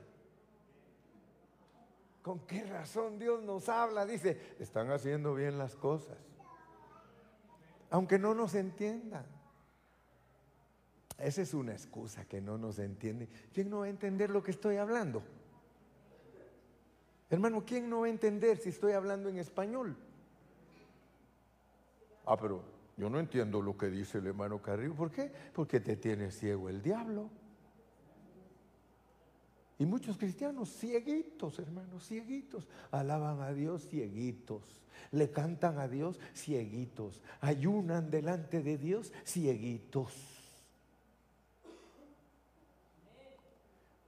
Ah, pero cuando Dios les abre los ojos, hermano, cuando Dios abrió tus ojos, porque estos mensajes son para abrir los ojos. Y ahora sí canta con ganas, pues. Una cosa yo sé, y en esa creo, que yo era ciego, ciego, y ahora veo. Y el peor de los ciegos es todo aquel que teniendo la vista no pueda ver y el peor de los ciegos. Ahí entramos con más música. Y el peor de los ciegos es todo aquel que teniendo la vista no pueda ver. Dele palmas a Cristo.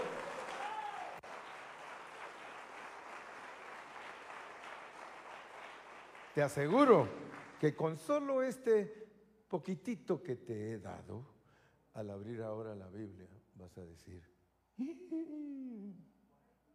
solo lee Génesis, pero con las pistas que te estoy dando, con las claves que te estoy dando, lee Génesis. Y vas a descubrir cuál fue nuestro pecado. Imagínate, ahí está escrito. ¿Cuál fue el pecado del hombre? antes de que lo pusieran en esta tierra. Aquí en esta tierra ya venimos dañados. Si no, el mundo no fuera como es. Si nosotros no hubiéramos caído en la eternidad pasada, ¿cómo fuera México? El cielo. Pero nos mandaron a nosotros. Así que no te quejes. No te quejes porque a veces decimos gobiernos corruptos. ¿Y tú qué? Si nosotros somos los corruptos que mandaron aquí. Lo que pasa es que agarramos la onda por una razón. Nosotros agarramos la onda porque Él habló con nosotros antes de venirnos. Él, nos haber dicho, ¿ya vieron lo que hicieron? Ustedes la regaron. Yo me autocrié junto con ustedes. La cabeza gloriosa, el cuerpo glorioso. Pero como siempre le andan haciendo caso a ese chamuco, siempre ahí le ponen atención, los engañó. ¿Acaso no está escrito pues? Ahora ya sabemos pues, ahora ya sabemos, no nos creamos muy buenos. A nosotros nos engañaron, a él no.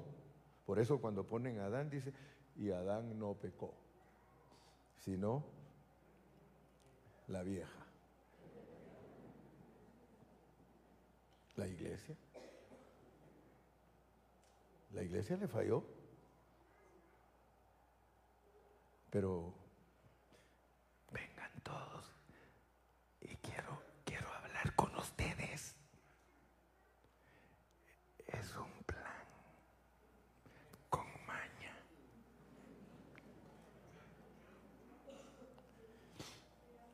es un plan con maña. Ustedes son míos. Y yo planifiqué que me sean infieles. Porque quiero demostrarle al universo entero lo que soy capaz de hacer.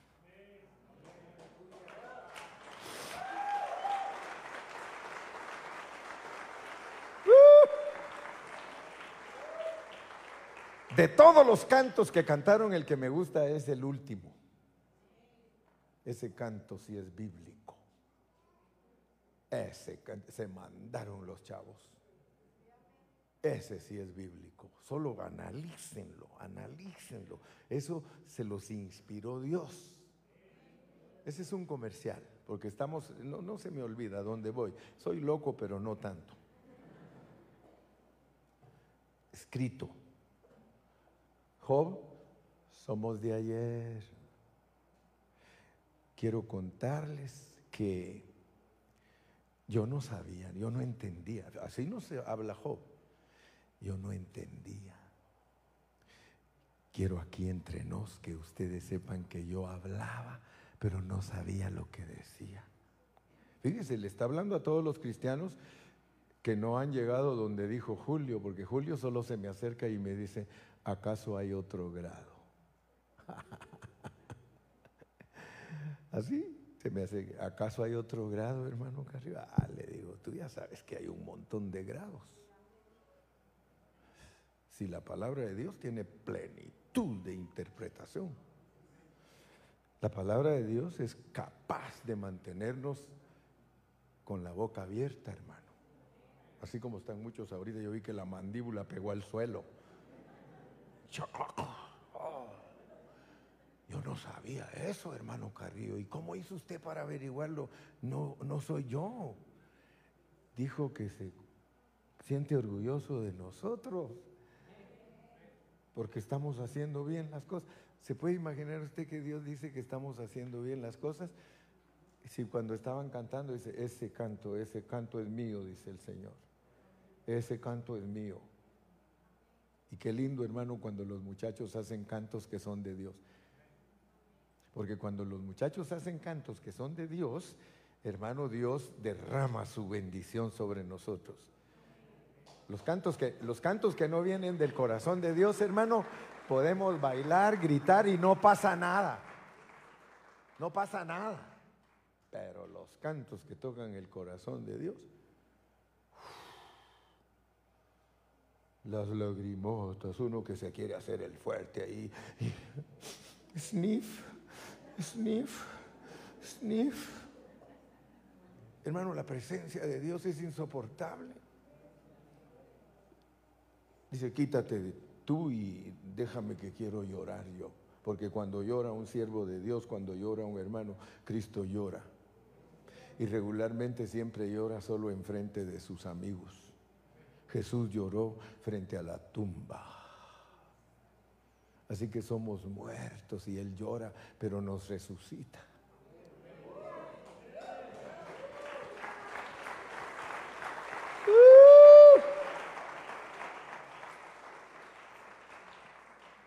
Regresemos. Génesis. Se, se, dieron cuenta que ya van dos días que el Señor me dice, no quiero que prediques del folleto ese que lo lean y que lo estudien en las células. Tú, tú vas a hablar lo que yo quiero. Dios nos ama. Fíjese que el profeta Balaam le dice Balac, ¿cuánto me cobras por maldecir al pueblo? Fíjese, ¿cuánto me cobras? Qué tremendo mensaje, hermano. ¿Usted sabe que hay pastores que les pagan por maldecir al pueblo?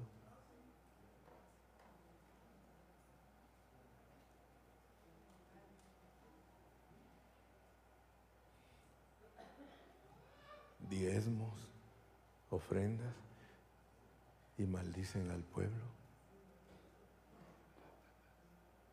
Porque uno tiene que tener cuidado, hermano. Hay pastores que aman las cosas materiales. Hay pastores que aman las cosas materiales. Dice, un pesito.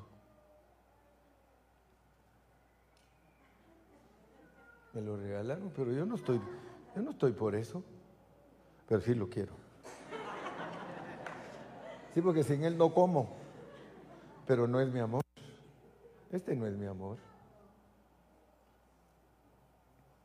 Pero hay pastores.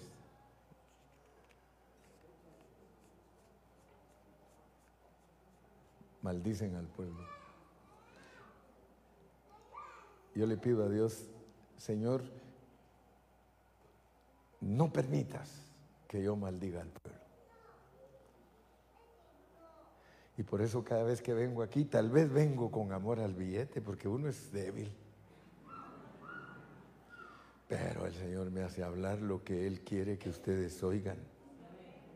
Pero hay, hay lugares, hermano, que va el hermano Carrillo y ahí no quieren oír la voz de Dios, hermano. Ahí quieren oír lo que los complace.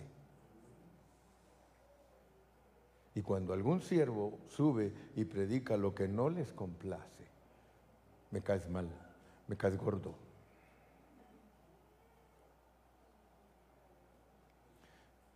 Balaam venía y quería hablar cosas para que el pesito le llegara y Dios lo hacía decir, benditas las tiendas de Jacob, benditas las tiendas de Jacob. No podía maldecir. Y él quería maldecir porque le gustaba el billete, pero Dios no lo dejaba. Y fíjese, dice las tiendas de Jacob, no dice las tiendas de Israel. Las tiendas de Jacob quiere decir que aunque los hermanos todavía no hayan sido transformados, no hay que maldecirlos, hay que bendecirlos. ¿Sí? Jacob ya cuando estaba viejito aprendió, hermano, a bendecir a todos. Y todo el que se le acercaba, te bendigo, te bendigo, te bendigo, te bendigo. Y hasta algunos creen que se le chispoteó porque dijo, te bendigo, faraón, bendijo hasta el diablo. Imagínense. Mire, cuando, cuando usted llega a la altura de bendecir al diablo, ay hermano Carrillo, por eso es que yo digo que usted está torcido, ¿ya ve? No, no está diciendo que usted le, desea al diablo cosas buenas, no. Está diciendo que usted ya no habla mal de él porque ya entendió que él es una herramienta de Dios para pulirlo a usted. Entonces usted dice, apártate de mí, Satanás. Y tú crees que yo te voy a dar crédito. Esa es la manera correcta. ¿Tú crees que yo te voy a dar crédito, Satanás? No, Jehová dio, Jehová quitó.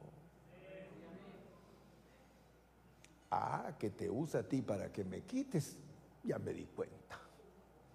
Pero no eres tú, porque tú no puedes mover ni un dedo en contra mía. Además, quiero que sepas, no sé si está ahí, no sé quién está después de... A lo mejor algún hermanito está sentado ahí apártate de mí, Satanás. No, las cocineras están hasta allá.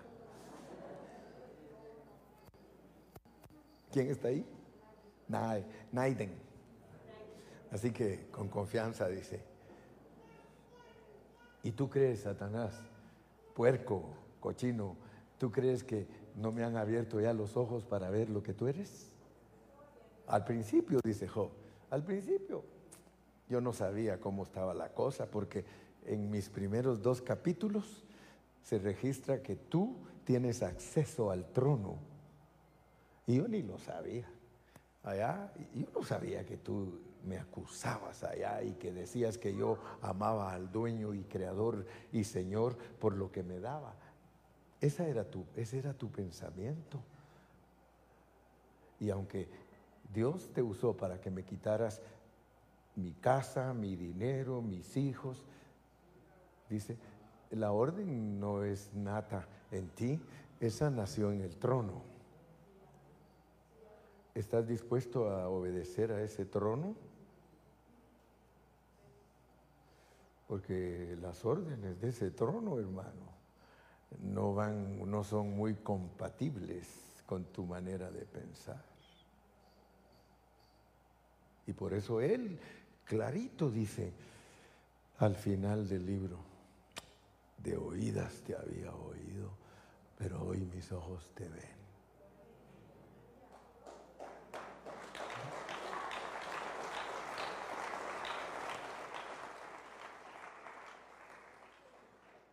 Ya me animé. Génesis, escrito. Adán, Eva, el diablo. ¿Sí o no?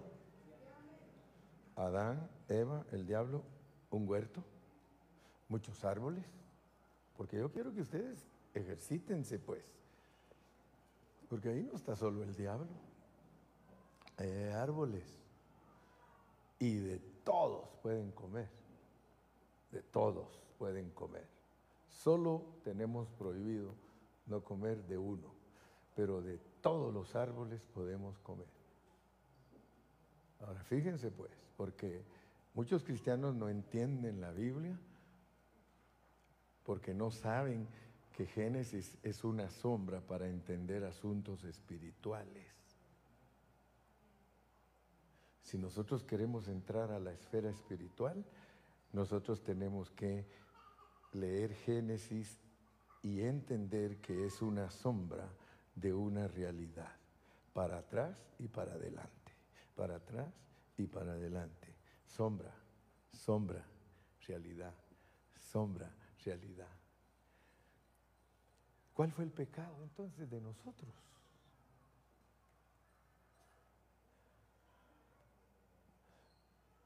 ¿Cuál fue el engaño que nosotros tuvimos? Si uno sigue leyendo y al llegar a Génesis 6, Ahí te declara cuál es el pecado del hombre. Meterse con ángeles.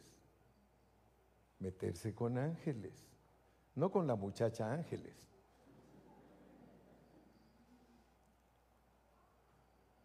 Meterse con ángeles. Nuestro pecado es la fornicación.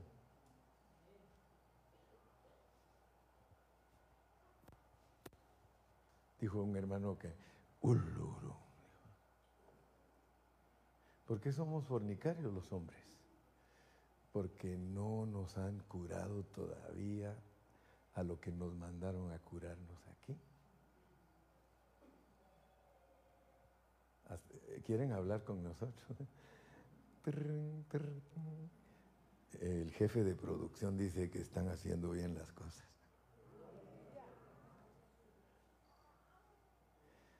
Muchos creen que la manzana era una manzana literal, pero no era una manzana literal. Pórtate bien. Amén. Génesis, un libro precioso, un libro maravilloso. ¿Acaso no todos los profetas dicen que Israel es fornicario? ¿Sí o no? Y si Israel es la sombra de la iglesia, la iglesia es fornicaria. Siempre andamos en pos de otros negocios. Siempre andamos en pos de otras cosas, ídolos. Así que la fornicación es bien amplia. No vaya a creer que solo es el pecado sexual. Nosotros engañamos a nuestro marido en la vida del Espíritu. Porque si Él dijo sea la luz y Él se autocrió corporativo, pero no se asusten porque es plan de Él. De seguro tiene un jale bueno para nosotros al salir de esta. solo imagínense el jale que lo está esperando. Ahí ya se mira la luz del túnel. Nos está esperando. Y Él sabe que nos dice, no te preocupes, que no cunda el pánico, tú no puedes, yo sí puedo. Si fui capaz de hacerte pecar, ¿tú crees que no soy capaz de hacerte no pecar?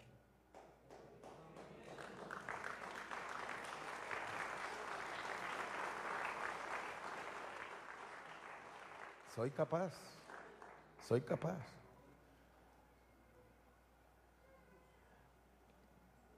A ti se te hace fácil pecar y te puse con esa naturaleza.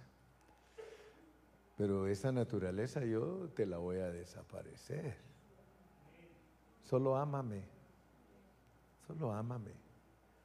Si me amas, yo tendré cuidado de ti. Aleluya. Solo ámame. Ya sabes que todo esto está planificado, así que, ¿qué lamento? ¿Por qué te lamentas? Ay, hermano Carrillo, es que si usted supiera lo que yo he hecho, no te preocupes, hombre, si aquí hay otros que han hecho cosas peores que tú. El hermano Carrillo ha hecho cosas peores que tú. Sin embargo, no me preocupo, yo sé que el que empezó la obra.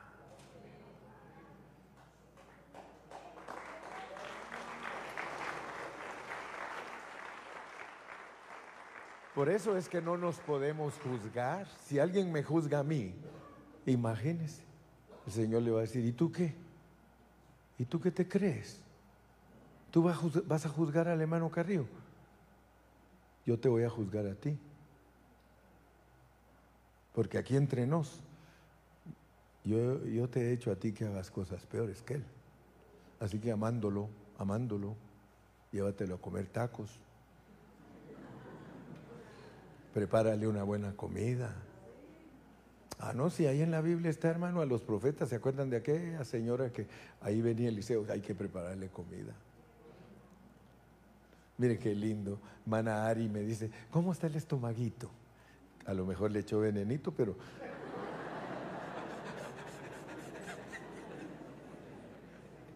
Dice, ¿cómo está el estomaguito, pastor? Bien. Ay, es que teníamos un poquito de temor que el chile pasía le fuera... No, ya pasó, le digo. Pasía, pasía de largo. Sí. Estoy bien, bien. Estoy contento, estoy bien, sanito de mi estómago, listo para seguir comiendo. Yo quiero que usted coma en estos momentos. Coma, coma, coma, coma, coma. Su Biblia va a tomar un valor más grande cuando usted la abra por estos mensajes. Si usted lee los capítulos en la secuencia que están, usted descubre cuál fue el pecado del hombre. Y asústese pues, porque en la vida espiritual nosotros podemos hacer lo mismo que hacemos aquí.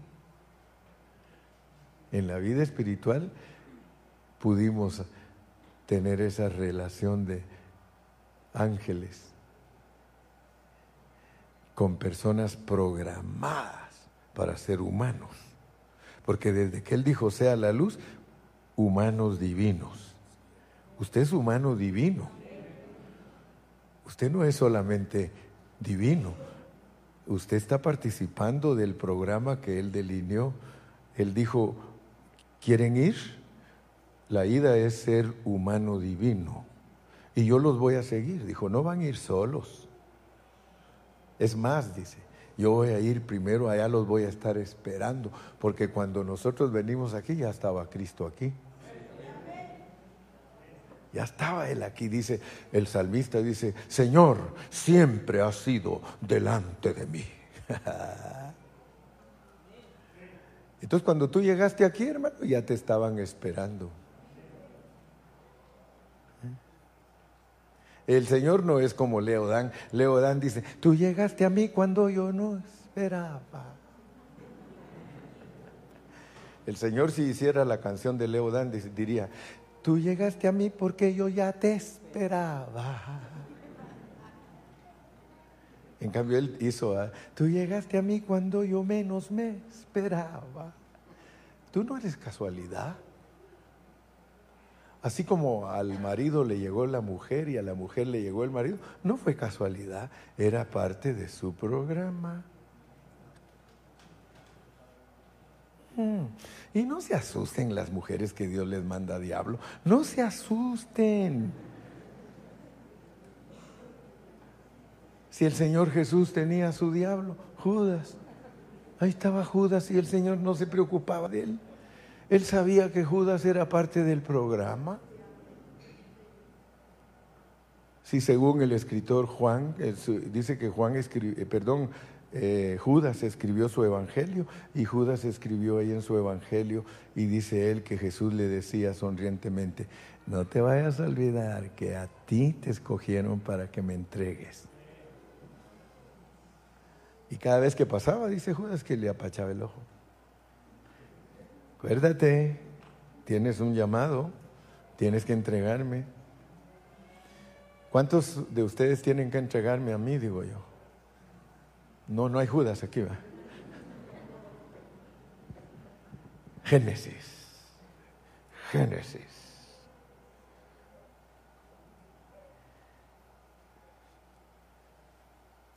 Eva.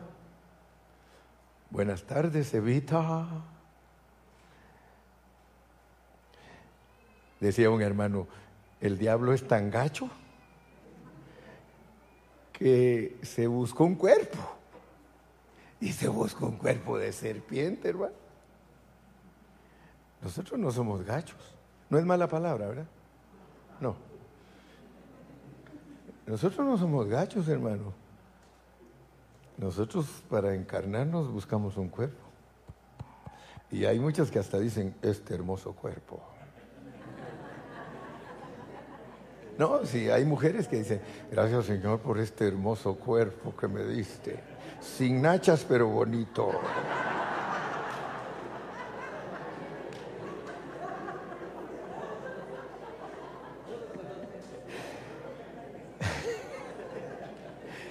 Aleluya.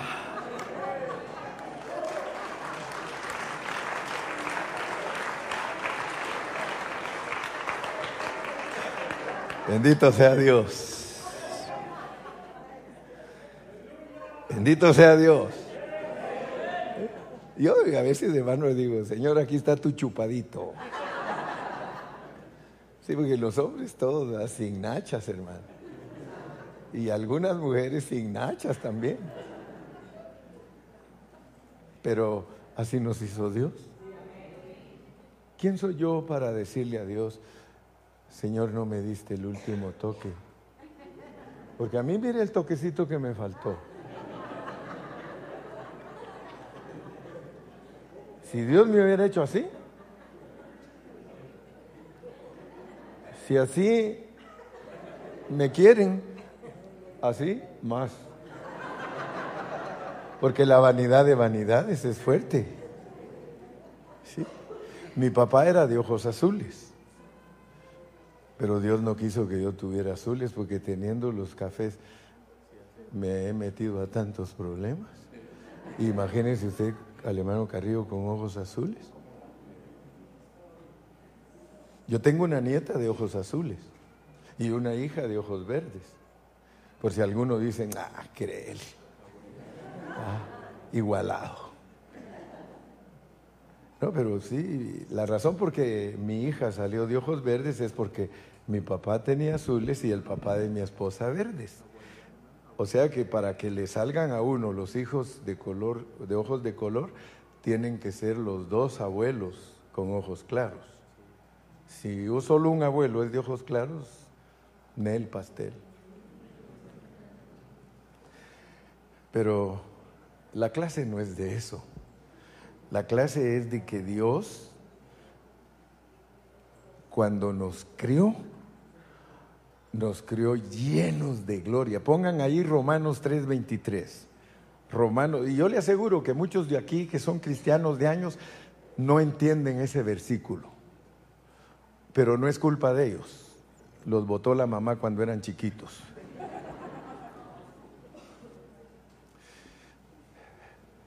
por cuanto todos, por cuanto todos,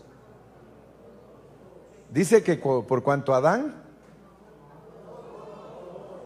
nosotros solo sabemos predicar, hermanos, es que nosotros heredamos de nuestro padre Adán el pecado y la Biblia dice otra cosa. Por cuanto todos pecaron, están destituidos de la gloria de Dios. Hermano, Dios no hace las cosas feas ni malas. Sea la luz. Ahora usted va a entender cuando lee Juan 17 que Cristo antes de irse de aquí dice, Padre, tuyos eran. ¿En dónde fuiste del Padre? Pero me los diste. Y ni uno de ellos,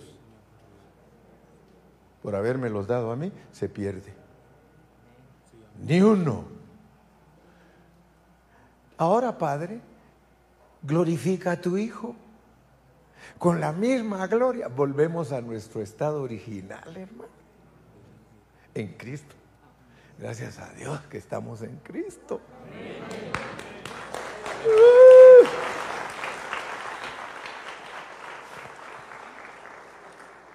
Por cuanto todos pecaron, están destituidos de la gloria de Dios. O sea que cuando nosotros caímos allá, no voy a creer que uno cayó. A todos nos chanfrió el chamuco. A todos nos hizo creer que él tenía razón. Él llegaba y... Y nosotros, ¿de verdad? ¿De verdad? Fíjese que está escrito. Eva, buenos días, Evita. Ah, sí, por ahí me quedé, va. Buenos días, Evita. ¿Cómo estás, Evita? Todo gacho, encuerpado en una serpiente, pero era bien astuto el animal ese, por eso lo escogió. Y le dijo, buenas tardes, doña Eva. Qué bueno que no está su marido. Porque fíjese que hace tiempos que yo quería hablar con usted. ¿No así empieza uno enamorándose a la mujer que no es de uno? Buenas tardes, doña Evita. Qué bueno que no está su marido. Anda de viaje, ¿verdad? Quiero decirle que usted es bien chula. Usted es bien bonita, Evita. Y, y era fea.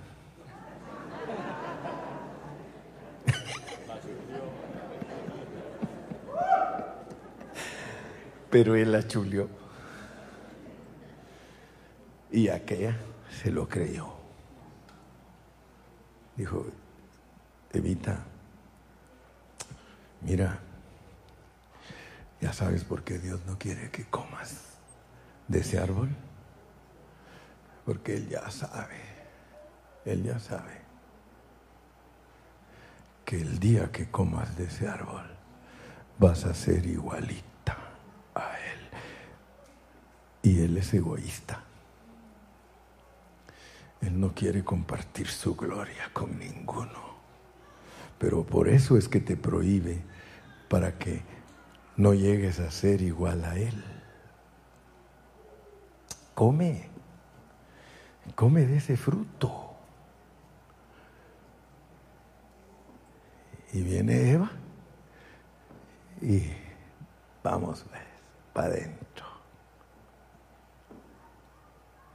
Y después que se lo comió, que se dio cuenta, estaba desnuda. La serpiente descubrió la, la desnudez de Dios.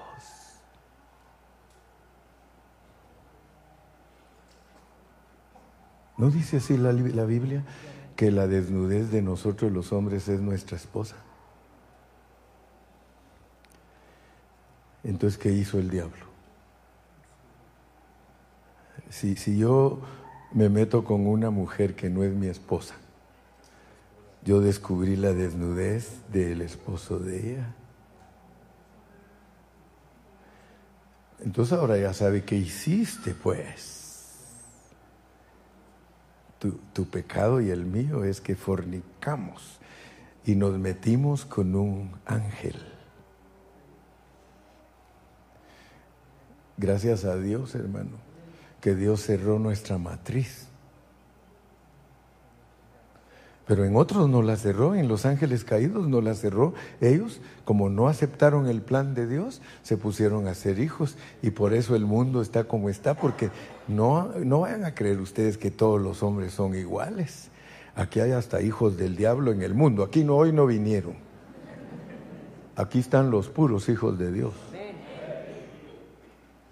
Pero, ¿verdad que sí les estoy despertando su, su espíritu como para que se ejerciten? Son 10 dólares por cada uno. Gloria a Dios, algo rico de aquí va. Y no que no le tienes amor al dinero, Carrillo. No, no, no, no es, eso es una broma, gracias a Dios. Yo le doy gracias a Dios porque yo ya sé que el día que me vaya de esta tierra no me puedo llevar nada, pero sí me puedo llevar algo. Y es que con el dinero que Él me da ayudo a los pobres. Todo lo que ustedes me regalan, yo soy igual que mi mamá. Yo le mandaba dinero a mi mamá y ella se lo regalaba a los vecinos y a los nietos. Ah, porque en los nietos es en los que más se gasta. Y por eso es que los nietos, ahí viene mi abuelita, ahí viene mi abuelita, ahí viene mi abuelita. Sí, ¿qué me trajiste? ¿Qué me trajiste? Y ahí va la abuelita, un muñequito, que un dulcito, que... Sí. Dele palmas al Señor.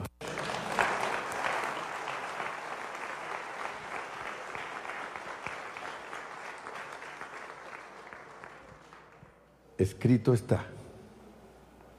Solo es que abramos nuestros ojos y Él nos revela.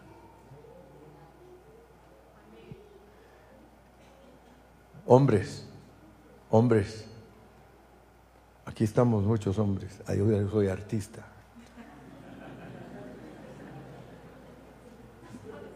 Ya no. Hombres, conózcanse,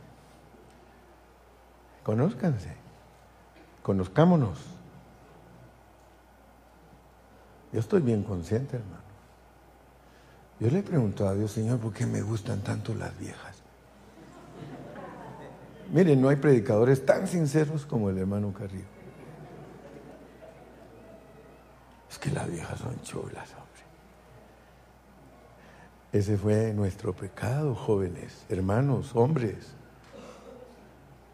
Entonces cada vez que somos inclinados a eso, no hemos cambiado, todavía no hemos entendido el propósito, porque el propósito es que se nos quite eso.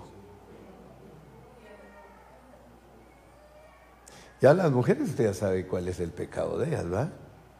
Insujetas hasta pasado mañana. Insujetas. Insujetas. Por eso es que la hermana Alba dice, ¿verdad mi amor que yo soy sujeta?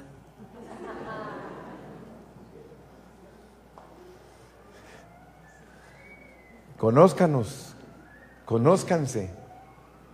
¿Cuál es el problema de nosotros todos los hombres?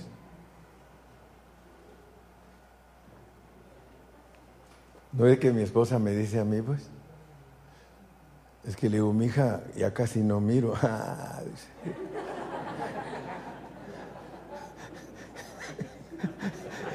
Yo tengo una mujer de esposa súper sabia, súper sabia. Yo le he enseñado, porque el marido hace a la mujer. la mujer es ayuda idónea, pero la mujer es lo que usted hace. Si usted no tiene sabiduría, usted no produce una buena esposa.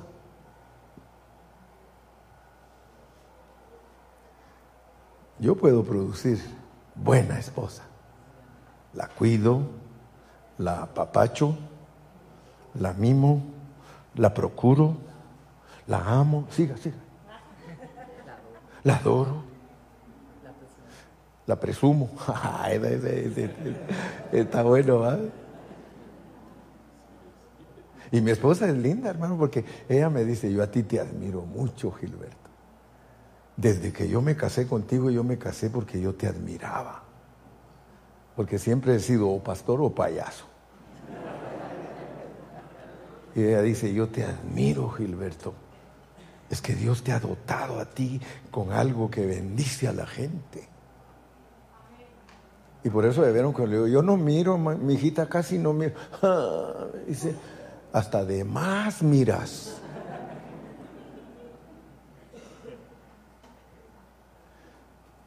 Y ya, y me ama, dice, yo te amo como tú eres, solo ten cuidado, porque yo sé que a ti te gusta abrazar a las hermanas. Sí, y yo le pido a Dios que sea un amor de Él. ¿Verdad? Sí, yo, yo te he visto que, que te gusta abrazar a las... Sí, pero abrazo a las viejitas también y no para, que, para justificarme. Parejo. Parejo.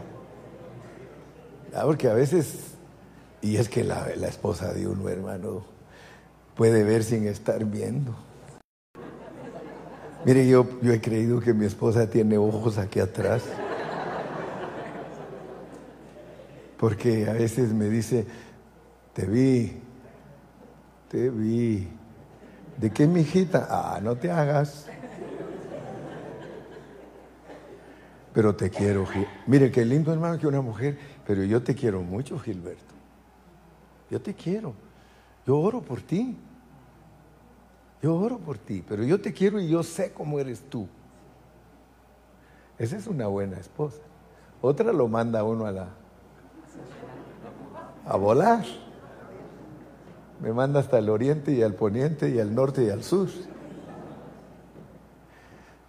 Eva, ¿sabe Dios que el día que tú comieres de ese árbol, serás igual a Dios? y que si la pobre descubrió que al comer ese fruto estaba desnuda. Y lo más tremendo, que quedó embarazada.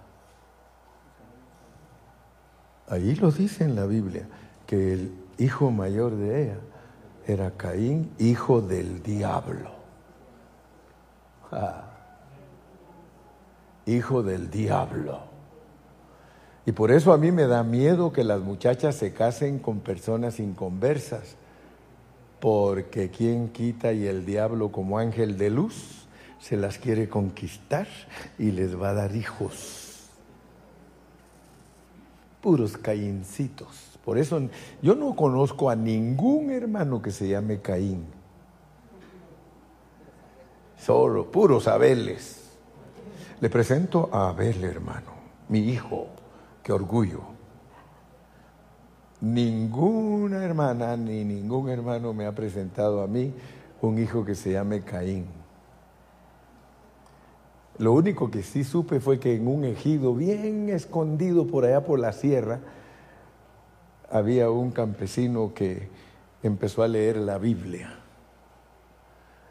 y dijo, qué bonitos nombres hay en la Biblia, dijo y le puso un nombre que encontró en la Biblia a su hijo.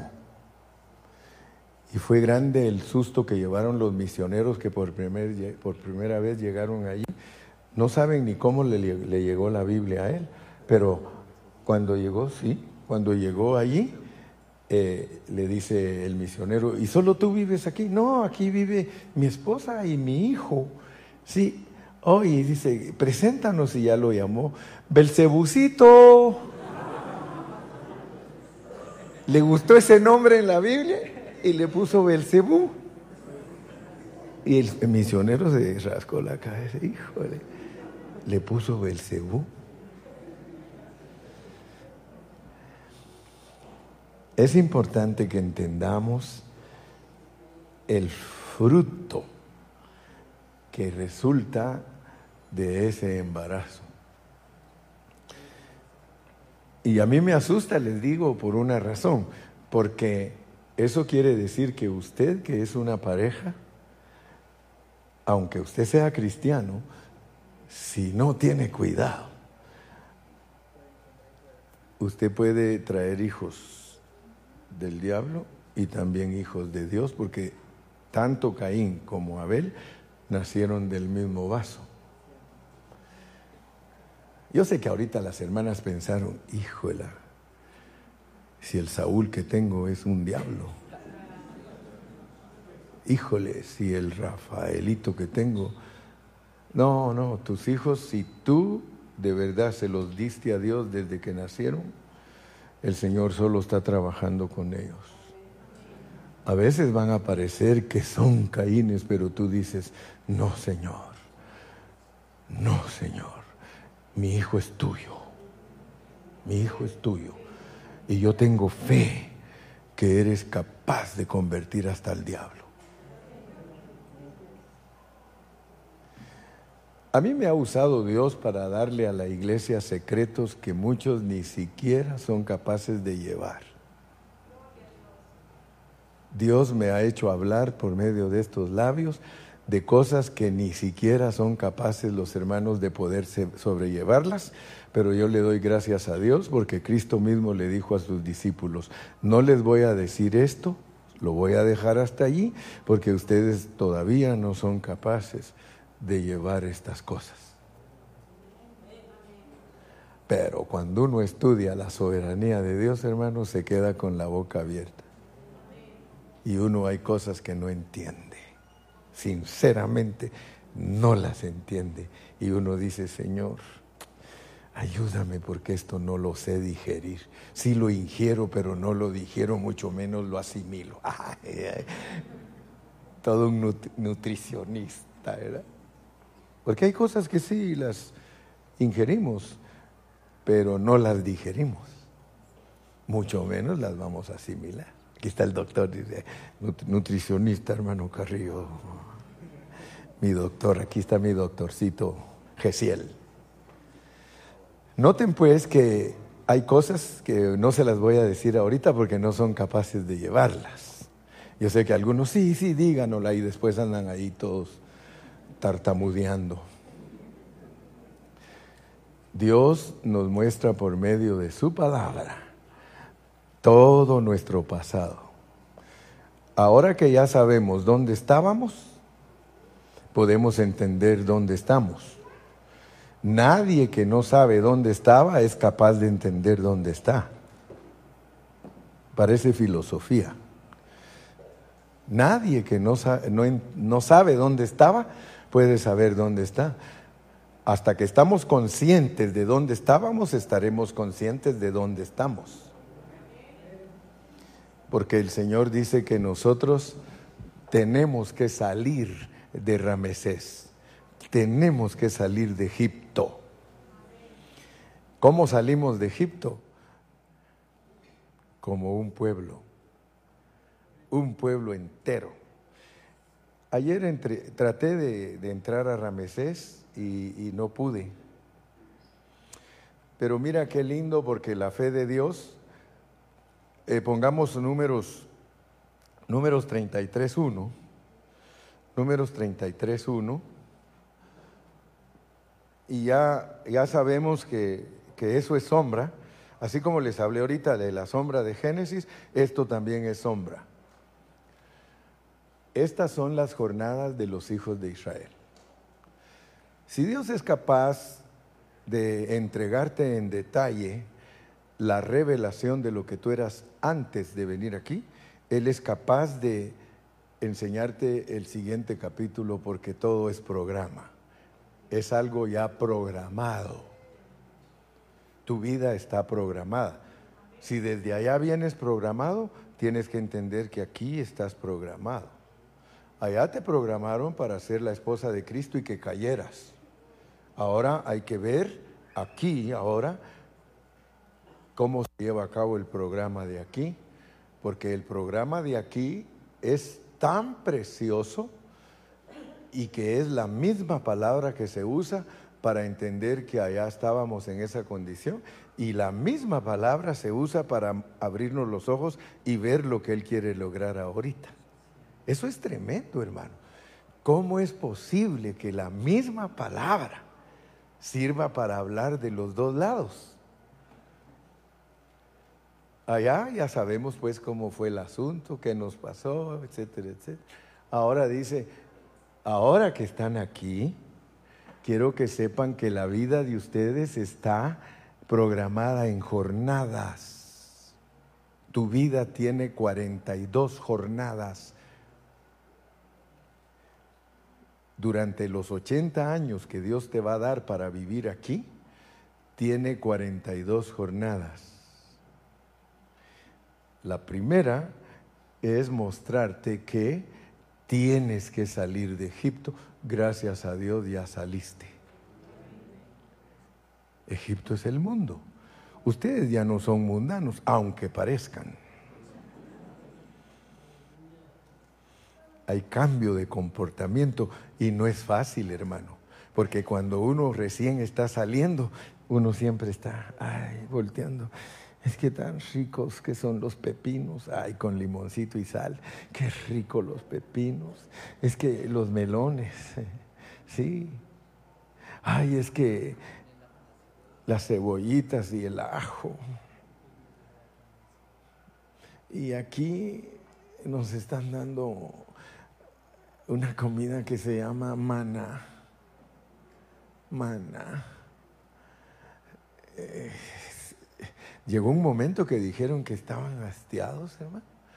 ¿A usted no le ha pasado que de repente está aquí otra vez lo mismo?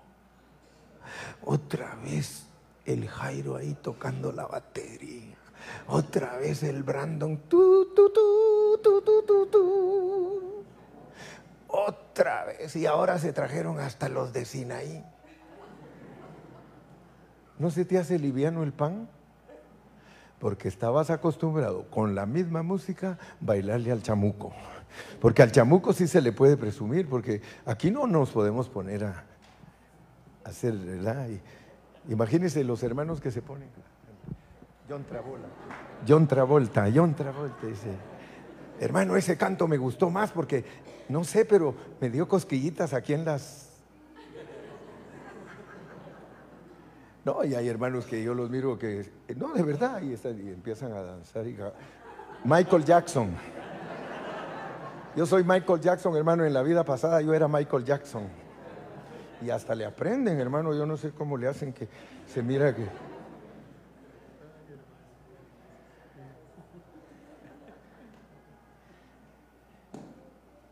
Dios está aquí con nosotros. Y Él nos dice por medio de su palabra, salieron de Egipto y nos vio al salir del mundo él no nos vio como por dioseros o como, o como gente fracasada, ¿eh? mis ejércitos. Yo le digo a los hermanos, hermanos, piensen, piensen por qué el libro de números se llama números. Se llama números. Por favor, piensen la revelación que nos da ese libro. Cuando Dios le dijo a Moisés, escribe esto, Moisés escribió el libro de números. Porque cuando uno va a planificar algo, tiene que hacer números. Entonces Dios hizo sus números. Él dice, me voy a sentar, cuento con Edgar, cuento con Ángel, cuento con Uriel, ya llevo tres. Está haciendo números. Cuento con Rosy, cuento con Sandra, cuento con Erika, yo me aprendo los nombres de casi todos. No, ahí los leo. Cuento con Gilberto y cuando dijo Gilberto los trajo a todos los Gilbertos. Está haciendo números, está haciendo cuentas. Por eso se llama así ese número y ustedes ven que cuenta el ejército. Tantos de tal tribu, tantos de esto. ¿Por qué? Porque Él está contando con nosotros. Si no, no nos va a decir, estoy orgulloso de ustedes porque están haciendo las cosas como a mí me gustan si no fuéramos números. Bueno, ya el tiempo se me acabó. Yo me emociono predicando y mi pastora ni me dice nada. Solo me hace así. Yo, creía que decía, siga, siga, ya, sáquese, sáquese.